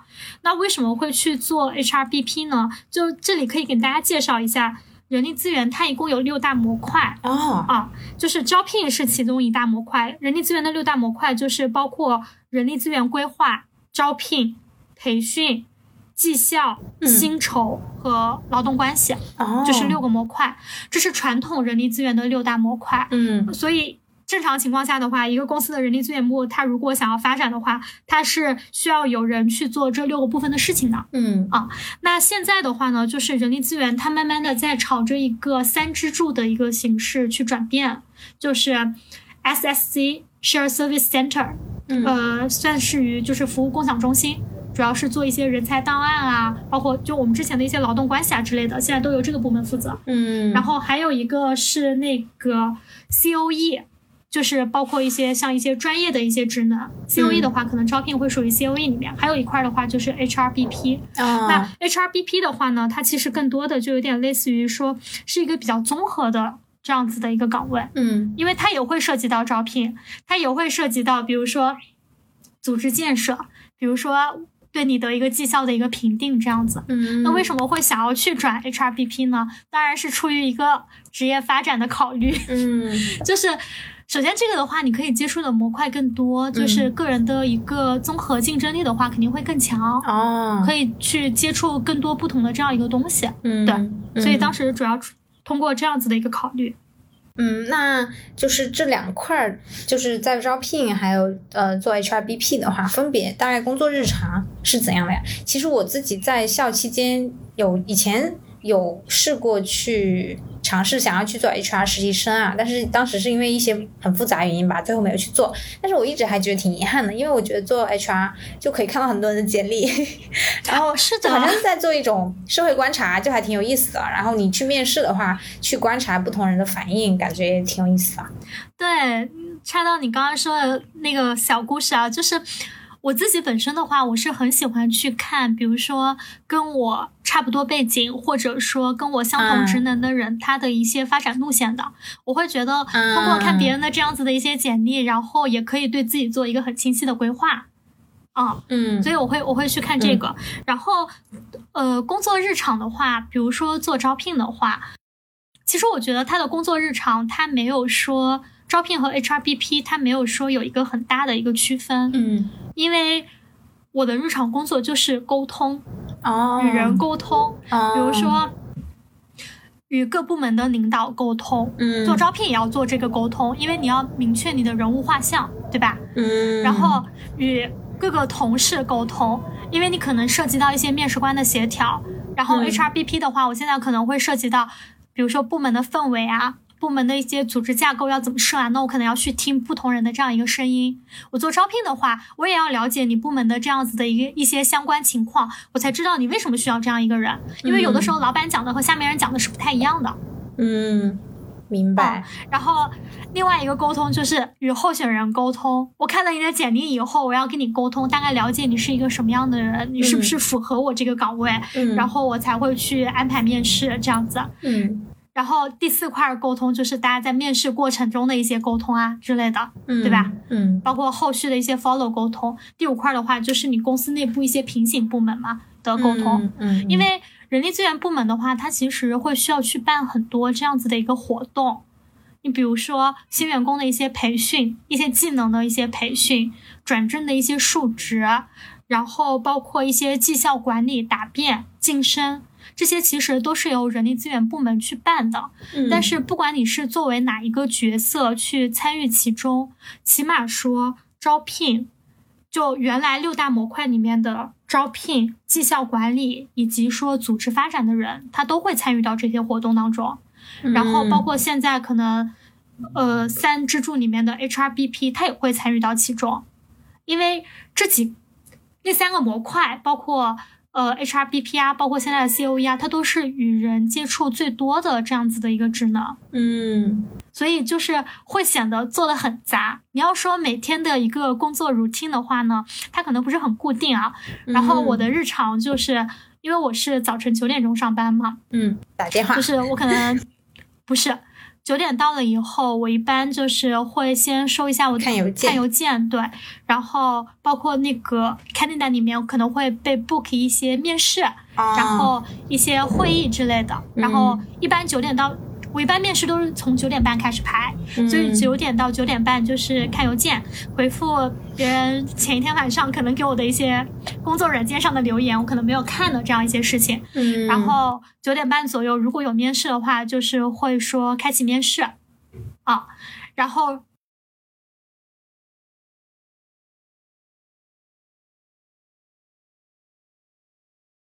因为我刚刚提到，就是我们会办很多活动，我们有很多的项目是周期性的，嗯或者它是项目性的，它是它不是说我每天工作可以去衡量的，那我需要一点一点做。比如说，我们最近在做内控，嗯啊，人力资源这边也会有内控的一部分。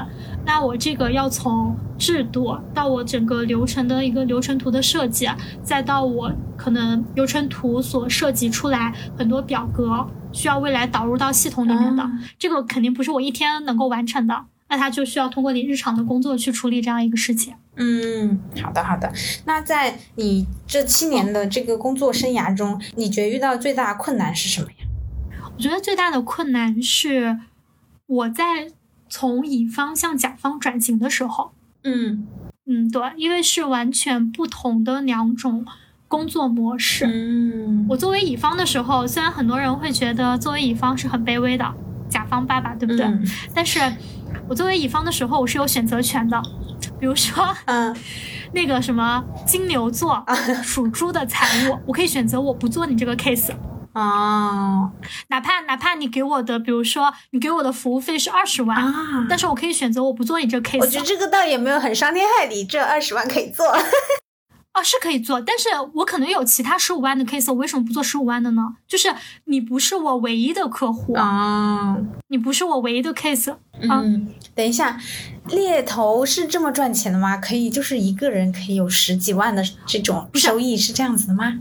可以啊，可以啊，可以啊，没问题猎头这个是透明的，但不啊不是这个二十万它就到我手上的，因为公司它也会有一定的就是提成分配比例嘛。但是这二十万是可以公对公到公司账户的。嗯那你们比如说猎头，比如说我要挖一个现在在职的人，呃，那我是怎么了解到这个部门有这么一个牛人呢？还是还这这种是不是就是你要在工作之外会要经营很多的人脉关系啊？首先，你需要对市场有非常强的一个敏锐度，嗯，比如说考研里面哪些市场，那大概做这个方向的人会有哪些，然后你可以通过内部推荐啊、转介绍啊这样子的一些方式去 link。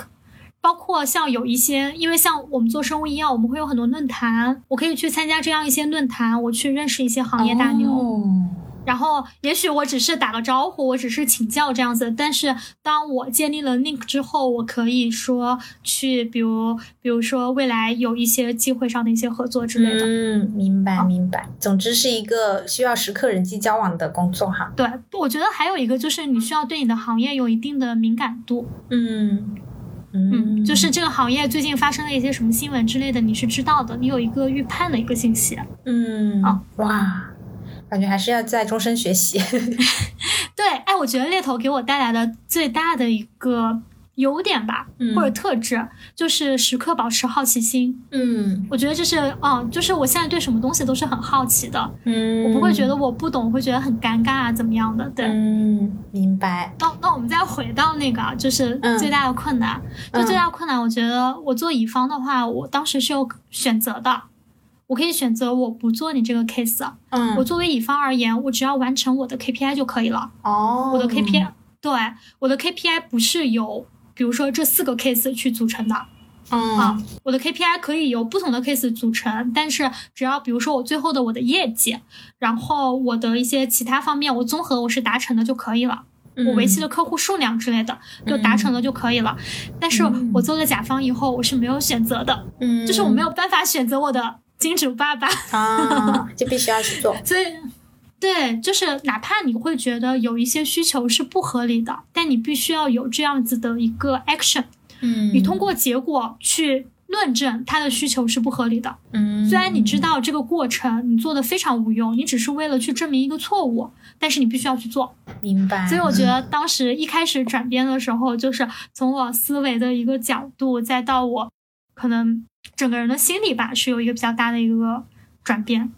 嗯，你刚刚说那个有些事情是无用的，但是必须要做，我就想起来很多 HR 他会挂一些假的 招聘信息。嗯，这个现象现在就是越来越普遍了。嗯，对，这个是有的。那如果我们招求职者，可能也没有办法判断啊。对啊，是啊，这个就是一个双向选择的点啊，这就像有些人简历里面会造假一样啊。嗯，明白明白。嗯，其实说人，现在我们是在说人力资源，其实很多年前我们。这个岗位应该是叫人事，从人事到人力资源，就是你可以看到它是一个把人工具化，就是它把人变成一种视为一种资源的一个过程哈。哎，感觉也是一个思想上的转变吧，整个社会的一个风气的转变哈。哦，对，是的，就很开心啊，今天可以跟圆圆去聊很多，比如说关于。HR 的一些相关工作，我觉得它也是对我过往工作经历的一个梳理，然后让我发现，可能过往的工作过程中，哎，原来有很多可以去提炼，或者说可以对大家有帮助的这样子的一个点。嗯，那我觉得今天我们也聊了很多嘛，那希望在节目的最后，如果有听众朋友们可能说对我们这期话题感兴趣，或者也有一些相关的一些问题，或者呃小故事的话，也可以比如说在评论区给我们一起分享。嗯，刚刚贝尔说，就是他对于很多自己不了解的事情，其实现在并不会感到尴尬，或而是感到非常的感兴趣，非常好奇。这也可以体现在就是他有做一档自己的播客，叫做《喝杯拿铁今日美事》，然后它是聚焦于职场，还有还有关注女性的自我成长。嗯，感兴趣的朋友可以去关注一下。啊，谢谢打广告。好的，那我们本期内容就到这里，说出来就好了。希望这一期内容有给到你一点点安慰。欢迎大家关注我的微博、小红书，或者通过邮箱与我联系。那我们下期再见，拜拜。拜拜。